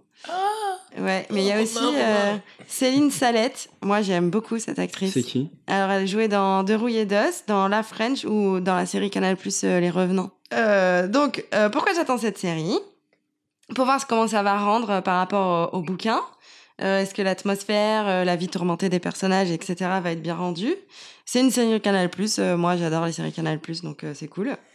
Euh, il faut savoir que c'est la première fois qu'un roman de Virginie Despentes est adapté en série. Oui. Il y a eu quatre de ces romans qui ont été adaptés au cinéma. Ouais, dont Baise-moi, ouais. Baise-moi, Les Jolies Choses, Telle Mère, Telle Fille, qui est un- le livre euh, Teen Spirit, D'accord. et Bye Bye Blondie. Ok. Voilà. Oui, il est connu, euh, Bye Bye Blondie. Ouais. Donc bon, voilà, ça va être la première fois en série, donc euh, faut voir, ça peut être cool. Ouais, ouais, non, mais ça peut. Enfin, c'est un. Enfin, en tout cas, c'est un de ces livres qui peut être facilement euh, adapté en série et en film euh, par la nature de l'histoire, quoi. Disons que c'est pas, c'est beaucoup moins dur que ces autres romans. Ouais. Mm. Alors apparemment, ça avait l'air d'être compliqué. euh, je ne sais plus qui disait ça. Euh, Peut-être le product. Enfin, je sais plus. Il disait que c'était un peu compliqué parce que dans les romans, apparemment, il y a beaucoup de voix euh, internes, de trucs comme ça. Oui, c'est vrai. Et ça, c'est assez difficile à C'est retranscrire. exactement. Et chaque chapitre euh, est joué par un des personnages principaux de l'histoire et il y a oui, énormément de dialogue mental. Ouais. C'est vrai. Mm. C'est vrai, ça, ça j'y ai Ouais. pas pensé, mais ça doit être dur à à faire, à adapter en série. Il y a beaucoup de voix off en fait, c'est ça, non? Ouais, c'est ça exactement. C'est pas que de la c'est- télépathie. Euh, Pas la télépathie. Donc justement, la date de sortie, ce serait avril 2019 apparemment. Ah, c'est bientôt également. C'est un- en fait, c'est un peu flou, mais la série sera projetée en avant-première hors compétition au festival Cannes Série le 5 avril prochain. Donc ça sortira dans tous les cas Ah, le pas Cannes avant. série. Ouais, le Cannes Série, donc euh, qui est à Cannes. Et on y sera. Et on alors, ils bien y vont, être. Ils vont présenter trois épisodes et c'est d'ailleurs ouvert au public gratuit et les billets seront dispo en ligne le 22 mars 2019 si ça intéresse Ah, c'est à noter. Merci Angèle pour Ouais. ces trois séries. Du coup, le dernier est pas le meilleur. On passe à Guillaume. Guillaume, t'as choisi combien de séries? J'en ai choisi deux. Ok, Là, très bien. pas forcé, Et hein. tu vas commencer par laquelle? Alors, j'ai, euh, je vais commencer par euh, Ratched. Ratched, ça vous dit quelque chose le mot? Ratched. Nurse Ratched. Nurse Ratched, ouais. Ça vous dit quelque chose ça ou me pas. Ça vous évoque un film rappelle un film. Une fois que tu donnes le titre en entier, ouais, ça me dit un Le silence des agneaux Non. Euh, coucou malgré moi Presque, il y a coucou dedans. Voilà, Titanic. dessus d'un coucou. Salut les Vol au-dessus d'un nid de coucou. Ah, c'est bien ça. Oui, donc prévu pour 2019, la série Ratched euh, nous propose un préquel de, du film Vol un- au-dessus d'un nid de coucou. Angèle, on est, on est bon sur le préquel On est sur Ouais, un c'est bon, préquel, ça va je me suis renseignée, ça Tu va renseigné Parfait. C'est ce que c'est un T'as- préquel t'as vu Oui, des vidéos bon. Parfait. Donc en fait, c'est à dire que la blague sur les préquels, on l'arrête aujourd'hui. Oui, Ah, tient plus la route. Ok. Pour la continuer euh, par plaisir du running gag. Ouais, ce serait pas mal. du coup, après, préquel du film Vol au-dessus d'un nid de coucou? Euh, de Milos Forman, sorti en 1975, avec, euh, comme vous le savez, Jack Nicholson dans le rôle de- du patient McFury et Louise Fletcher dans le rôle de Miss Ratched, l'infirmière tyrannique. Ah. Donc ce, ouais, ce préquel, donc éponyme, euh, se, se focalisera sur euh, l'infirmière Ratched. En gros, l'histoire se débute en 1947 et ça retrace le parcours ayant fait de l'infirmière Ratched une véritable, un véritable monstre, tout simplement. Voilà. Donc on la suit dans, euh, toute son évolution, euh, à l'entrée de l'hôpital, jusqu'au fait qu'elle soit, qu'elle devienne l'infirmière chef euh, du, de l'asile de fous à Salem. D'après ce que j'ai pu lire, la série sera meurtrière. ça va traiter de, la santé mentale, mais ce qui est intéressant, c'est que ça va aussi tra- traiter des aspects mentaux des patients, mais aussi des gardiens. Donc apparemment, ça va être un truc assez psychologique sur vraiment tout l'écosystème du- d'un hôpital psychiatrique. C'est intéressant d'avoir euh, aussi le côté des gardiens. Ouais, et surtout que, bah, vu que ça sera focalisé sur Ratched, qui est infirmière, enfin, on va faire simple gardien, Mm. c'est aussi ouais, tout le, le cheminement et toute la, tout l'aspect, euh, ouais, le conditionnement, la- la- le cheminement psychologique qui fait qu'elle devienne. euh, je pense qu'on on n'est pas comme Ratched, quoi, qui est un peu, euh, qui est un peu taré. Je pense que on le devient. Donc, Mm. on va voir comment, comment on elle en arrive là. Quoi. Côté réalisation, il s'agit d'une création de d'Evan Romansky. Alors, je le connais absolument pas, ce type. Je- Non. je- personne ne le connaît. Si, si, il est connu. Il a Polanski, fait, il a fait Baby. avec les- Il a les fait mineurs, Baby. hein. Bah, T'as cassé ma blague, bordel. ah, j'ai vu dire à 100 mètres, celle-là, dégueulasse. Euh, donc, non, je- personne ne le connaît, ce type. Euh, mais par contre, c'est surtout une production de Ryan Murphy et de Michael euh, Douglas. Là, euh, Ah, Michael là ça me parle. Voilà, oui. exactement. Donc, pour rappel, euh, Ryan Murphy, c'est euh, Nip Tuck, Glee, ou encore la très bonne American Horror Story. Ouais, tu m'as rien vendu de Eddie bon. Murphy, c'est. Euh, euh, American Horror Story, c'est. tu- c'est- Regarde-moi dans les yeux et dis-moi que c'est pas une Bah, bonne j'ai quelques saisons de retard. Ouais, si, tu si, me regardes bien. pas dans les yeux, c'est bien ce que je disais. ouais. Bah ouais, mais non, non, si, si, j'ai bien. Enfin, moi, j'aime bien American Horror Story, Non, mais je me suis arrêté euh, Eddie à, la, à saison où le méchant c'est Donald Trump. c'est un peu chelou. Ouais, c'est vrai. Et euh, donc ça, c'est côté réalisation et côté distribution. euh, bah là, on a un peu d'infos. Mais on sait que Sarah Paulson euh, fera le rôle de, de Ratched. Sarah Paulson, euh, on a pu voir justement dans American Horror Story. C'est un peu la petite protégée de, de Murphy. Hmm. Euh, Elle est mineure. on Comment? Elle est mineure? Ah non, c'est pas, c'est pas Botansky, là, Polanski. C'est- Est-ce qu'on peut sortir cette personne de la salle Mais oui, je connais bien euh, Moransky, celui qui a fait Baby Shower. Et oui, voilà. Il se souvient toujours pas du titre. Putain, mais je Mais, suis dans euh, le podcast tout seul. Mais c'est laquelle, c'est laquelle Je- La je blonde, la blonde. la, blonde, la blonde âgée ou jeune? Non, plutôt jeune. Oui, d'accord, je vois très bien qui c'est. Elle Âgé. joue. Tu veux dire elle joue quoi, dans- euh, par âgé Genre, euh, Je l'ai vu dans genre les a femmes, quand elles sont trop vieilles, elles ont plus le droit de jouer au cinéma, c'est ça? Oui, alors, Euh, euh, rigole pas avec ça, on a il y a une Yann vraie polémique. là à hein. côté de nous maintenant. Bien joué, blague d'actualité, attention. Blague d'actualité. Arrête, on va savoir à quelle date on Et, tourne le podcast. et, et- et on a aussi Sharon Stone. Ah, sera de la ouais. partie. Ah, attention. Par contre, dans quelle mesure elle sera présente, ça, on sait pas. Mm. Euh, là, j'ai pas d'infos. J'ai bien peur que ce soit un petit coup de marketing quand même. Mm. Tu vois, ils l'ont annoncé Ouais, dans. c'est Tu vois, il y a peut-être moyen que ce soit juste de la pub. Bah, elle fait des pubs pour de la genre bijouterie française, enfin des pubs vraiment Ouais. bas de gamme, donc Ouais, lunettes. ça m'étonnerait à pas qu'elle relance sa c'est carrière. hein. Bon, écoute, on verra. Des hein. lunettes, c'est ça. Même pour un petit coup de marketing, Sharon Stone, ça fait toujours plaisir. Euh, pourquoi je m'attrais cette série? Euh, Tout simplement parce que déjà, Vol au-dessus d'un nid de coucou, c'est juste un film culte. J'ai que j'ai adoré. Donc, c'est c'est assez sub- subjectif, mais encore une fois, je pense qu'on est tous d'accord. Ouais. Et euh, les personnages de ce film sont ultra puissants, clairement. Euh, une série euh, qui retrace leur histoire, que ce soit Randall McMurphy, donc le mec qui est euh, dans le dans Vol de coucou, ou que ce soit euh, comment l'infirmière. Genre, ils ont tellement un personnage profond qu'on peut en faire un préquel. euh, Enfin, sur n'importe quel personnage, on pourrait faire un préquel. Ouais, c'est sûr. Ouais, C'est c'est vrai. c'est vraiment du lourd. Euh, L'autre élément qui me rend assez enthou- enthousiasme, c'est quand même la présence de Ryan Murphy que j'évoquais tout à l'heure, parce que personnellement, même si Mathieu est pas d'accord, euh, American Horror Story, pour moi, c'est une reste une série de dingue. Et euh, j'ai vraiment hâte de voir euh, la même ambiance, la même photographie euh, au service de ce préquel. Non mais Voilà. t'as- t'as- moi je suis en fait je suis complètement d'accord avec toi. Je pense que le mec qui a fait American Horror Story qui fasse ça c'est plutôt une bonne idée. Clairement. Parce que Bah, la saison 2 se passe en plus dans un hôpital psychiatrique. et je trouve Exactement, ça- ouais. L'ambiance est Exactement. assez bien rendue. Donc euh, je me dis que s'il met tout ça au service de ce préquel, ça peut vraiment être dans le ton et tomber à pic. Mm.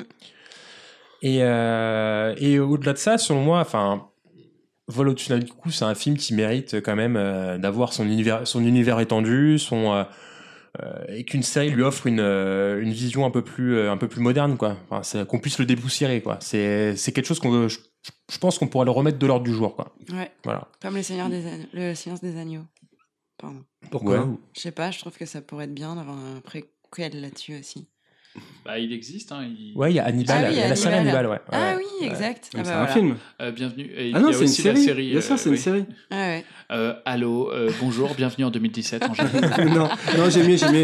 Euh, allô euh, bienvenue dans Serial Matter. Tu euh, Les- le podcast qui va te dire ce que tu vas regarder, ce que tu tu connais le concept de série télévisée Tu vas voir, c'est plutôt pas mal. et donc ensuite. Ouais, dernière chose, c'est que je pense quand même ça peut être assez casse-gueule parce que on s'attaque quand même à, un- un- une grosse pièce quand même du cinéma. Euh, les personnages sont tellement de l'ordre du mythe que la marge d'erreur va être vraiment minuscule. Et euh, je- voilà, je pense que euh, va falloir prendre ça avec des pincettes quoi. Mm. Mais c'est, j'ai euh, autant j'ai autant hâte que peur quoi. tu Ouais. vois. ouais, c'est ouais. ça. Mais après, c'est pour moi, c'est le même défi que pour Bates Motel, c'est-à-dire les mecs qui ont fait un préquel à, Psy, à Psycho. Psycho. Mhm. Mm. Psychose. Psychose, voilà. Ah, c'est encore mieux. Et, Putain, découvert un euh, truc en fait. et, Ah, tu et- vois, tout ouais. Bienvenue en 2017. Hein. Oh Et, euh, et, enfin, et les, et critiques sont archi bonnes sur ce. Sur ce... J'ai pas regardé, Alors, mais j'ai- je connais des gens qui ont euh, adoré. hein. Moi, j'ai adoré, mais euh, au bout d'un moment, ça s'essouffle un peu. D'accord. J'ai trouvé, mais euh, c'était vraiment le début, c'était vraiment Ouais. cool. Il fallait pas tenter le marathon. hein. Et euh, juste pour revenir à la série, même si ce que vous dites est très intéressant. Euh, la dernière chose, c'est que pour l'aspect un peu plus historique, c'est que euh, euh, le, le film en soi et même euh, Ratched, c'est une métaphore que le, réalisateur a voulu faire par rapport à, à- comment, au communisme qu'il a fui après le printemps de Prague, parce que ce mec est tchèque. Donc en gros, pour lui, euh, le, le- comment s'appelle, le, euh, Ratched, ça incarne vraiment le, le, le communisme, euh, la répression, tu vois, dans son pays. L'hôpital incarne aussi tout ça. Le, le chemin euh, qu'emprunte Ratched, est-ce qu'il y aura une métaphore par rapport à l'émergence du communisme, etc. Mm. Là, on part un peu dans, Ouais. dans, dans- voilà, dans. Ouais, à mon avis, c'est risqué de faire ça. hein, C'est risqué, que- mais voilà, mais- juste pour info, c'est quand même, euh, c'était la métaphore du film, quoi. Voilà. D'accord. À voir. Voilà. Alors, euh, Guillaume, par rapport à HP, tu mettrais ça comment euh, Je pense que ça n'a rien à voir. Non, mais Parce par que, contre, non, mais peut-être par que contre, HP, c'est une Très métaphore quand même très, de, très- la, ouais. de, la, de, de la merde. Oui, oui. mais Mais, HP, euh, HP, c'est-à-dire La série HP, D'accord. hôpital psychiatrique. Oui, oui, d'accord, je vois. La série Je sais de quoi tu parles. Oui, la série Qui- HP, oui. Qui Ah, mais elle est pas bien cette série? Non, Ah. pas très bien. Trouve. C'est-à-dire, C'est compliqué. genre, euh, regarde, si, si euh, Vol au-dessus d'un coucou, c'est le communisme, HP, c'est euh, la peste brune. C'est les La chiottes. fièvre jaune. La fièvre jaune. le choléra. t'exagères. Moi, je suis pas d'accord. T'exagères. Mais c'est pas. Vraiment un petit budget, quoi. Disons. Ouais, que- voilà, c'est un non, petit mais je pense qu'on peut pas comparer. moyens, euh, petites ambitions, euh, petite, petite réalisation. Tu peux pas comparer ce qu'on a constaté avec HP et ce qu'on attend de, euh, de Ratchet. Voilà. Non, mais on verra. Et encore une fois, c'est la deuxième série où il y a soi-disant une deuxième lecture. À voir si on la verra Ouais. quand les C'est épisodes pas tant une deuxième lecture. sortiront. C'est un préquel, du coup. Ça sort quand? Ça sort en 2019. C'est en tournage, il n'y a pas encore de date de, D'accord. de, de communiqué. Non, Moi, ça m'intéresse, j'ai envie de Il n'y a pas de bande-annonce non plus. Moi, je regarderai pas, je pense. Ah ouais? Ouais. Pourquoi? Parfait, parfait niantisme, clairement. j'ai aucune Ah bonne ouais? raison de pas regarder cette série. J'ai bien aimé voler au-dessus d'un de coucou, mais j'ai pas eu tout envie de voir la- le préquel comme j'ai pas eu envie de voir Bates Motel. du coup, passons à la suite. Quelle est ta deuxième, La deuxième série, série. Alors la deuxième série, c'est la même chose au sens où c'est encore une fois un film qui est adapté en série. Et il s'agit de Watchmen. Ah, voilà, on y arrive. Voilà, t'es content, hein Ah oui, très. Donc Watchmen que j'attends personnellement avec grande impatience. Euh, donc encore une, une, une adaptation à ciné vers série. Je- Alors, moi, je connais pas le film. Est-ce que vous pouvez me le résumer vite Alors oui, ou- justement, je peux te, te résumer. Donc euh, c'est à l'origine une, une BD DC Comics. Da- ouais, Euh, écrite exactement par Alan Moore, euh, qui a été repris ensuite en, 2010, en 2009 euh, au ciné par euh, Zack Snyder. Le pitch est simple. Euh, en gros, c'est une uchronie où les Américains ont gagné le Vietnam. Voilà. Ouais.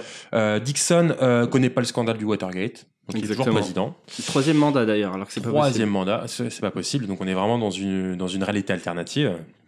Et, euh, et en gros, on est vraiment euh, aux instants les plus euh, les plus euh, les, les plus tendus de la guerre froide. On est à l'aube d'une catastrophe nucléaire. Exactement. Voilà.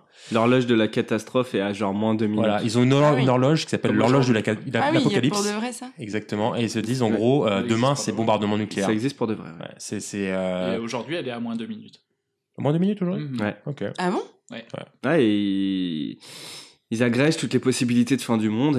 Et ça, il y en a beaucoup. Ouais, visiblement, et à il y la a fin de ce bagnole diesel. À la fin de ce podcast, il sera. euh, Et les gilets jaunes, fumeurs de top. Et alors, on a encore fini. Non, faut arrêter. Les grèves SNCF. Putain. Donc à un moment où, euh, où on est vraiment à, à l'aube d'une guerre nucléaire euh, vis-à-vis de la fin de la guerre froide, c'est c'est ultra tendu. Et il y a d'anciens euh, justiciers masqués qui sont la cible euh, d'un mystérieux assassin.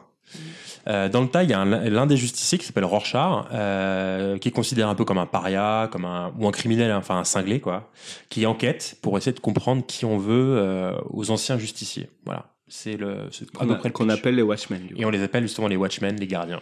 D'accord. Voilà. Donc ça, c'est le pitch du film. Euh, concernant la série, d'après ce que j'ai pu lire, euh, on est sur une réinterprétation de l'univers de Watchmen. Ça reprendra pas forcément la trame du film, même pas du tout.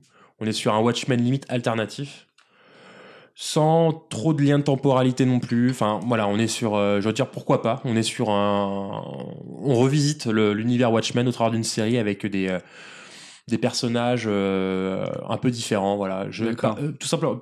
Plus pour Rorschach, par exemple, pour ceux qui connaissent Watchmen, il est habillé en détective privé un peu, tu vois.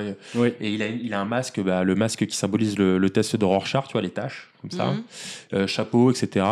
Et là, la seule image qu'on voit de la série, c'est un flic, apparemment, qui a un masque devant la bouche. Parce que, non, mais, je, mais maman, parce que je lui parle comme ça. D'accord.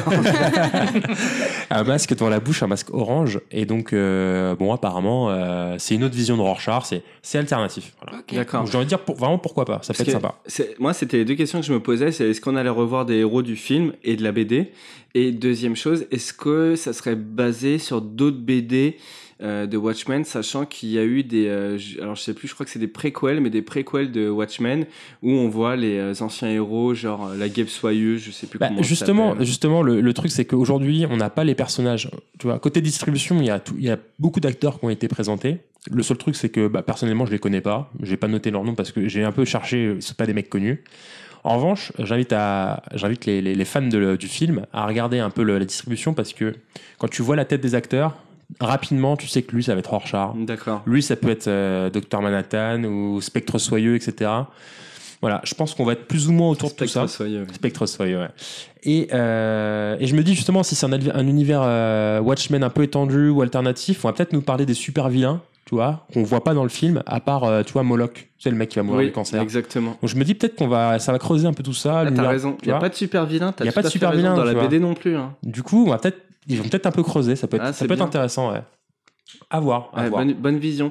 Euh, du coup, tu as des infos sur la distribution, Ouais. scénariste, Alors, producteur, justement, côté distribution, comme je vous disais, on a des photos, on a des mecs, mais je, enfin, je vais pas les citer, personne ne les connaît vraiment. Ils ont fait des apparitions, etc.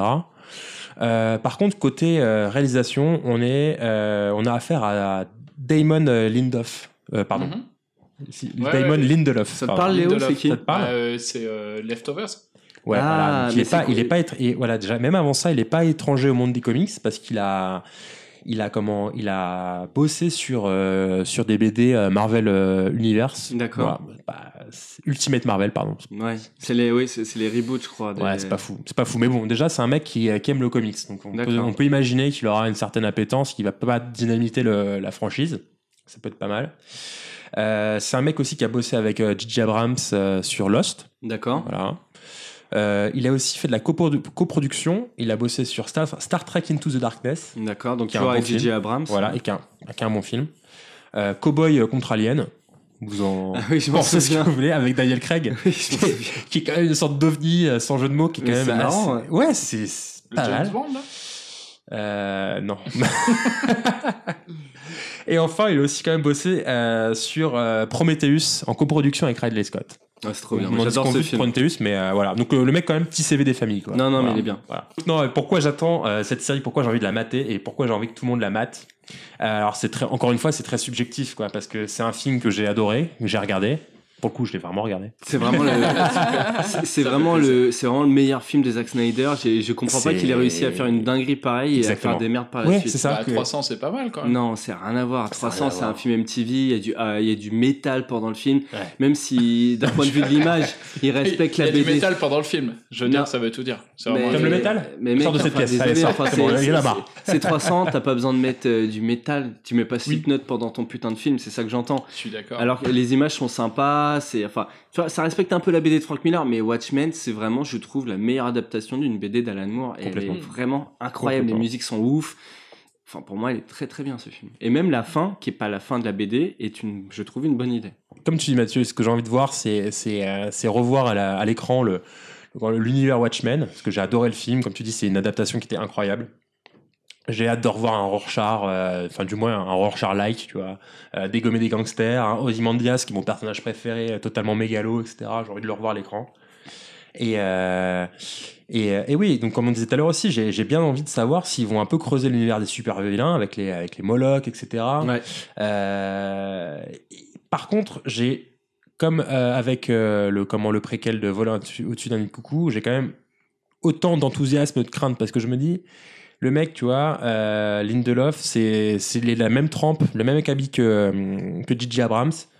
À mon avis, c'est des types qui sont capables quand même du pire comme du meilleur. J'aimerais pas qu'ils désinguent la, la franchise, mais Mais c'est Ouais, le mais pire qui à sont les meilleurs. Pas mal. Exactement. Non, mais c'est vrai que J.J. Abrams, c'est quelqu'un qui, je trouve, fait toujours des bons films qui sont, qui restent beaucoup en surface, quoi. Ah bah c'est C'est sûr. C'est J.J. un Abrams, il film arrive du- pas. à- C'est un film euh, de dimanche après-midi. Il n'y a jamais vraiment de la, il y a jamais vraiment de profondeur. Ouais. son Star Wars, euh, son. Star Trek, ses séries, tout. Et The Leftovers, euh, saison Alors- 3, voilà, fin de la saison C'est 3. ça. bah, alors que, alors que, poisson. justement, Watchmen. excuse-moi, t'as regardé la saison 3 de Leftovers sans moi. Et en plus, t'es en train de me dire euh, ton avis sur la fin. Non. Moi, je, me sens mal à l'aise. Ah, c'est chaud, là. Très mal à l'aise. Là, je suis pas content. Je m'en vais. Reprenons, reprenons. Non, je disais juste que oui, justement, euh, J.J. Abrams, il a tendance à, à prendre les choses un peu avec euh, un peu de légèreté par rapport à la profondeur des personnages, etc. Euh, Lindelof, là, je sais pas trop ce qu'il vaut, euh, même si dans ses coproductions, c'était pas mal.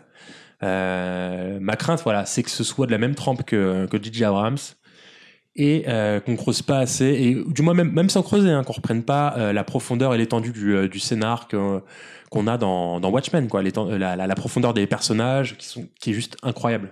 Encore une question sur Watchmen, je pense que ça a été plutôt complet. On a eu, Ouais. je pense, toutes les infos complet. dispo parce que c'est encore un peu flou. Est-ce hein. que, est-ce que je, ouais, est-ce que j'ai autant de style que Ozymandias ou pas? Non. Ok. Mais Absolument euh, pas. c'est. Non, c'est une petite question comme ça. genre. Non, mais il par a pas de problème, t'as une petite question, t'as une petite réponse. Voilà. Bah écoute, mer- merci pour euh, vos choix de séries. Ah, De rien. Ok, on en a fini avec euh, nos choix de séries. Ouais. Pour 2019, On ouais. a quand même fourni combien là? On a fourni 7 séries, c'est ça? 7, Ouais. ouais. C'est pas mal. 4, 3, ouais, c'est ça, 7. bah, C'est pas mal, je pense Et que de ça quoi peut. vous occuper toute l'année. Exactement, petite exactement. cinquantaine Les longs mois d'hiver. Au moins jusqu'à décembre 2010, euh, 2019. Et c'est super cool. du coup, on en a fini avec cette partie-là. La rubrique Actu est désormais close. On va maintenant passer à une rubrique que tout le monde aime et j'ai beaucoup de retours sur ça parce que tout le monde l'adore. C'est quoi? C'est Gossip possible. exactement. Gossip Gossip possible. Qu'on va aussi mêler avec euh, les petits. euh, Ouais, ça plus tard. Voilà. Nous sommes à couper. Putain, non mais il y a un gros problème. Merci beaucoup. Salut jeunesse dorée de Manhattan, ici Gossip Girl. Ok, Gossip Fossip, vous connaissez euh, le principe. Je vais vous citer une série d'anecdotes et à vous de deviner euh, le vrai ou le faux, les gossips ou les fossiles. Vous êtes prêts? Oui. Allez, on commence.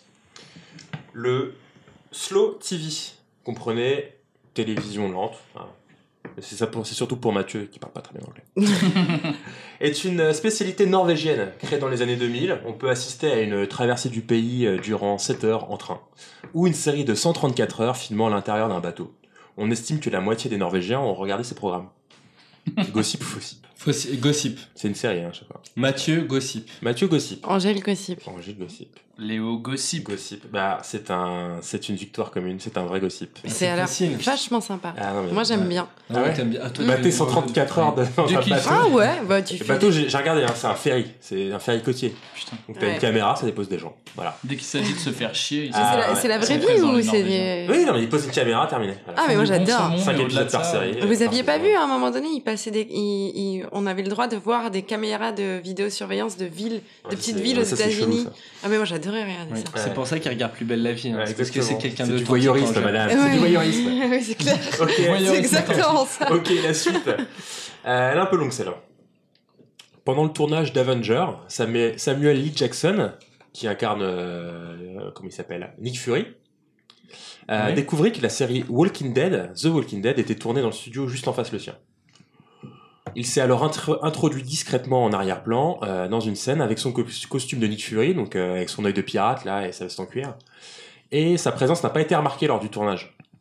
Euh, cette farce est, ensuite devenue virale au sein de toute la team Avenger et l'intrusion incognito sur le plateau de Walking Dead devint un véritable défi. On peut ainsi voir apparaître très brièvement Black Widow, plus tard Hawkeye muni de son arc en arrière-plan dans la scène de la bataille dans la prison. Euh, la blague a pris euh, fin assez rapidement quand Robert Downey Jr. euh, a tenté de se faire passer pour un zombie alors qu'il avait encore sa combinaison d'Iron Man. Ce dernier, Hilar, aurait même dit « J'étais sûr que ça pouvoir, de pouvoir y arriver ». Gossip ou Fossip Possible. Fossip. Fossip. Fossip. Allez, je vais dire Gossip pour euh, faire un peu de variété. Ouais, effectivement, c'est un Fossip, mais il y a une petite vérité quand même. C'est que Samuel L. Jackson, habillé en Nick Fury, s'est introduit sur le plateau de Breaking Bad.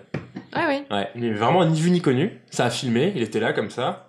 Ça filme. Et euh, au montage, euh, les scénaristes ont fait c'est qui le mec là Mm. Et Ils ont fait putain, c'est Samuel L. Trop Jackson, qu'est-ce qu'il Ah, fout mais j'aime bien, j'aime bien cette idée. ouais. Et du Ouais. coup, euh, du coup, ils se sont dit, euh, ils ont hésité, ils se sont dit non, on peut pas. C'est le mec est pas du tout raccord quoi, tu vois. Ok, le- la suite. Euh, Britney Spears a été euh, est donnée favorite pardon pour le rôle de Buffy dans le Revival euh, Buffy contre les vampires qui va sortir en 2021. Possible. Gossip. Gossip. Fossip. Fossip. Et c'est un Fossip. C'est un Ah Fossip. bah tant mieux. En revanche, David Beckham sort une marque de fringues en collab avec Peaky Blinders. Ah mais ça c'est vrai. Ah, vous la connaissez Gossip, on l'a ah, la. C'est un vrai gossip, ouais. Exactement. Ouais, ouais. Ouais, c'est un, c'est un, c'est un gossip, ouais. J'en parle un peu avec Britney Spears encore, ça aurait été la femme Ouais, de les Anglais, Beckham. les Anglais. Mais elle est pas anglaise. Britney Spears, elle est anglaise. Mais elle est pas anglaise, elle vient de Louisiane. mais il est génial. Mais il y a, a des Anglaises qui peuvent être aussi vulgaires que Mais Britney que Spears. Elle est pas anglaise. Alors, Attends, euh, attends. Euh, ça fait 20 ans que je crois qu'elle est anglaise. Euh, go- attends, j'en ai un. Gossip ou Fossip Euh, La reine d'Angleterre a changé ses vêtements, elle a acheté une nouvelle robe. Par contre, Didier Deschamps, ça a un rapport à gagner la Coupe du Monde. C'est un rapport. hein.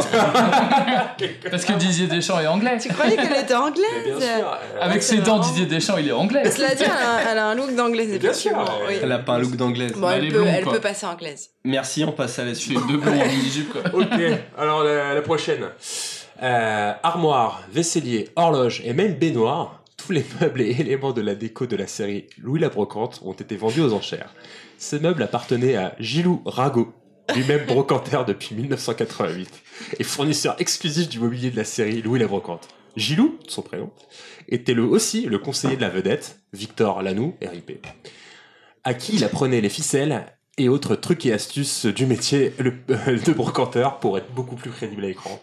Alors, Gossip. Angèle. Oui, euh, alors moi j'y crois pas une seule seconde, mais je dis gossip parce que c'est trop beau. Ah Ouais, oui. pareil, exactement pareil. J'ai sympa. dit gossip pour la C'est un beauté. gossip, c'est Ah, voilà. génial. Bien vu, parce que c'est carrément vrai. Jean-Louis, Jean-Louis Ranou alors? Non, non, non, non, Gilou Rago. Gilou Rago. Franchement, Gilou Rago. Eh ben Gilou, si tu nous entends, euh, t'es un mec vraiment bien. Genre, Tout est parfait on a suivi les aventures de ton, de Gilou ton alter Rago. ego. Gilou Rago, quoi. C'est incroyable. C'est J'ai vu ça, j'étais fou, Et c'est la commode de l'épisode 38, elle est vraiment magnifique. Mais c'est hein. une, non, mais c'est pas 44 possible. épisodes, carrément. C'est c'est une évolution Pokémon de, du mec de Strauss-Kahn, là, comment il s'appelait là. Ouais, de, de, De Dodo comment la Dodo la De la. Gilles de, de. Même combat. Bon, ok. Donc on avait un full gossip là, c'est ça Ouais, Tout le monde avait ouais. raison. Ok. J'en ai un dernier. Euh, Netflix est un site espagnol parodiant Netflix qui a pour but d'encourager la sieste, puisque c'est espagnol, et de proposer du contenu afin de s'endormir rapidement. Nap, euh, voulant dire sieste en anglais, Mathieu. Merci. Netflix. Le site est euh, rapidement devenu viral euh, grâce à ses contenus jugés soporifiques, comme un concours de pétanque, un cours de physique quantique, une messe en latin, un documentaire de- sur la récolte de pommes, un trajet en métro, un documentaire sur les pandas, des poulets en train de rôtir, ou encore la rubrique Actu de Léo. Gossip ou footsip Faussip parce que la rubrique Actu de Léo, eh ben, elle pourrait pas être dessus parce qu'elle est vraiment très intéressante. D'accord. Alors, Mathieu? Moi, je dirais gossip parce qu'en fait, j'ai envie d'y croire. C'est ça le problème de tes gossips possibles, j'ai toujours envie d'y croire. C'est toujours des belles histoires. Moi, je dis Fossip. Fossip, eh ben écoutez, c'est un gossip. Ah, à, à part la rubrique euh, Actu de Ah bah oui, mais de alors Léo. on a été trompé sur la marchandise. oui. Un petit peu. Mais tout le reste est vrai. Ouais, ils ont vraiment créé que, une plateforme que, qui que s'appelle. Léo ne sait pas trouver les bonnes infos. Exactement. Ils ont vraiment créé une euh, plateforme qui s'appelle ouais. Netflix et tu peux regarder euh, des trucs. euh, Mais il l'aurait. Je pense que Léo l'aurait trouvé. J'ai regardé si, euh, le, les, les, les poules en train de rôtir, c'est énorme. Ça tourne, ça rôtit, ça mais il se passe rien. On avait un site comme ça, j'en parlerai pas ici, mais il a fait euh, pas mal de d'émulsions euh, à Paname. Est-ce que c'est Des fini émules, des émules. On dit des émules, hein, on dit faire des émules, on dit pas faire Non, on des dit émulations. faire des émulations parce que c'est comme à la Des cuisine. émulations, on n'a même pas des émulsions non plus. Oui, c'est fini. Merci Guillaume. Bah, de rien. C'est toujours sympa, les gossips possibles, c'est très intéressant. Je Ouais, suis. je sais pas si c'est intéressant. je vais- je vais Ça l'avouer. fait un truc rigolo. Ouais, j'ai trouvé ça pas top, je préfère la rubrique Actu. Mais on passe à la rubrique suivante. Synopsis. Mystère. Mystère. Mystère. On adore les synopsis mystères. Alors, j'ai encore euh, récupéré 5 synopsis mystères, c'est-à-dire que je vais lire des synopsis et euh, mon équipe va devoir trouver euh, de quelle série il s'agit, en espérant encore une fois que vous ayez tous vu les séries que j'ai sélectionnées. Ouais. Alors. Yes. Ouais, j'aime bien cette euh, rubrique. La première série, attention. Tom Kirkman, un membre du cabinet présidentiel, se retrouve nommé président des États-Unis. Designated Survivor. Ouais. Bravo, euh, Léo, c'est une bonne réponse. Pour Mathieu. Une bande de docteurs en sciences partage un quotidien fait de jeux vidéo, d'équations et d'amitié. Leur nouvelle Ah, voisine... Bang Theory. Yeah, dis donc Léo, bravo, euh, Léo. Dans le genre de série de merde, je me suis là quoi. Je continue. Leur nouvelle voisine de palier va troubler leurs vieilles habitudes et va tenter de les sortir de leurs univers, de leur univers et de les connecter à la réalité. Yes. Très bien, très Ouais. noté. Deux points pour Léo. Chaque épisode a un casting différent, un décor différent et une Black réalité Mirror. différente. Ouais. Ah, bravo Léo Bravo, Léo. Trois Ouais, points pour Léo. Attention, on, on part un peu plus loin euh, dans les années. Ouais. Les joies et les peines de la famille Ewing, richissime dynastie de... Dallas. Dallas. Ouais C'est Ah oui, là, c'est. Guillaume. Yeah, Guillaume c'est qui moi, c'est moi. C'est qui? C'est qui? Là, C'est Guillaume. C'est Guillaume. Ton univers impitoyable. Il t'en reste, attends, il t'en reste combien? Il m'en reste... Un. Il t'en reste qu'un. Un point pour- attends. Il y a eu Ah. 3 points pour euh, Léo, 1 point pour Guillaume. Ouais. Ouais, non, deux Zéro point Léo. pour Mathieu. Deux Zéro points, point non, deux- pour Mathieu. Trois Trois points pour Léo, On un se- point Un point pour Guillaume, point zéro pour point pour moi. Zéro, Zéro, zéro, zéro, zéro. Attendez. Attention, Concentrez-vous. dernier synopsis mystère. Même si Léo, pour l'instant, est gagnant et sera Mais C'est la gagnant. boule noire. Il a pas droit. Guillaume a pas le droit. Ah oui, pardon. Léo a pas le droit de répondre. C'est entre moi et Guillaume. D'accord. Alors, attention parce que je vais dire, je vais pas donner le nom de l'héroïne tout de suite parce que sinon ça va peut-être être trop facile. J'ai peur. Donc, l'héroïne travaille comme espionne pour une branche secrète de la CIA Alias. appelée la S... Ouais. Ouais, oui. Ouais. Facile. Donc, un, un, faut qu'on se départe. départe. Donc là, il y a un partout entre moi Ouais. et Guillaume. T'en as pas un petit sous le coude là? Un petit, Une petite pépite là? Au hasard, ce que tu veux. Tu nous fais en live comme ça. Tu as une série à laquelle tu penses, tu nous fais un synopsis euh, de tête. Oui. A cappella. Alors, j'invente. Invente pas une. Donc, Non, non, non, non. Euh, donc, non, c'est c'est la vie d'un quartier. Non. euh, c'est la vie d'un quartier aux États-Unis. Non, non, non, non, c'est. euh, C'est la vie d'un quartier euh, avec. Desperate Housewives. mais non, mais non, mais parce que tu sais très bien. Bah, j'ai d'accord. gagné. Non, il a gagné, il a Tout le monde- gagné. Tout le monde a vu, tout le monde a vu cette série. J'ai gagné. Vous êtes regardés dans les yeux et un non. euh, c'est. Vous avez regardé C'est cette série ensemble, je suis sûr. Mathieu, il a imité le jardinier, elle a Mais imité le, regardé latino. avec un euh. regard un peu lubrique et tout. C'est que, ok, d'accord. Carlos. Juste, juste, pour Carlos. informa- juste pour information, dès les, dès les premiers mots qu'elle a dit, j'ai trouvé la série. J'ai mis 15 ans à me rappeler du nom de la série. Donc c'est ta faute si 15 t'as ans. perdu, Guillaume. tu es un loser. Et pour conclure le podcast, est-ce que vous avez une série à conseiller en deux trois mots, Angèle? N'importe quelle série de tous les temps. Encore les sopranos, mais je dis ça à chaque fois. Non mais ça va. Les- Si vraiment t'es convaincu, oui, je suis convaincue. si t'es convaincu, il faut regarder les Sopranos. Non, ok, je peux changer? Oui. Six Feet Under. Et pourquoi Parce que j'en ai entendu parler encore cette semaine et j'avais oublié et j'ai regardé la scène finale cette semaine et j'adore. Oui, il paraît que la scène finale est incroyable. je suis tout à fait d'accord avec toi. Ouais. Guillaume, une série proposée Ouais, Occuped, euh, Occuped, euh, Occupied, je sais pas comment tu le prononcerais, euh, Mathieu, avec ton anglais. Occupied. Ok. Euh, c'est une série euh, Arte, vraiment intéressante. En gros, la Norvège arrête de fournir le monde en pétrole, ils se mettent en 100% renouvelable, etc., etc. Du coup, ça crée des énormes tensions géopolitiques. Notamment avec les Russes ou pas bah exactement, avec les Russes euh, qui sont juste à côté, euh, qui ont une frontière directe avec la Norvège et qui Non. commencent à se dire si, Bah non. si, si. Bah non, c'est la Finlande. Euh, non, la Norvège. Ouais, la Finlande a une frontière avec la Russie, pas la Norvège. C'est hors la planisphère La bas de monde, s'il vous plaît. Non, mais par coup, la, euh, la mer Baltique, ils ont tous euh, une frontière euh, commune avec. Coquin, mais non. Voilà, bienvenue, merci Léo, t'as plein de copains. Et toi, Léo, t'as un conseil? Euh, Master of None euh, de Ah, Aziz Ansari trop avec, bien. euh, avec Aziz Ansari Ah, dans le rôle ça. La principal. saison 1 Ah, j'ai adoré. Bah, la saison 1, la saison 2, la saison 3, euh, je ne sais pas. Toutes les Je saisons. pense qu'on a. C'est vraiment, Ouais. c'est vraiment très très bien. C'est euh, super touchant. euh, c'est sur la vie d'un immigré, enfin d'un enfant d'immigré indien aux États-Unis. Et et genre non mais c'est pas du tout, c'est pas du tout pathétique ou quoi. C'est vraiment très très drôle. C'est le mec qui jouait dans Park and Recreation. Pour ceux qui ont vu le,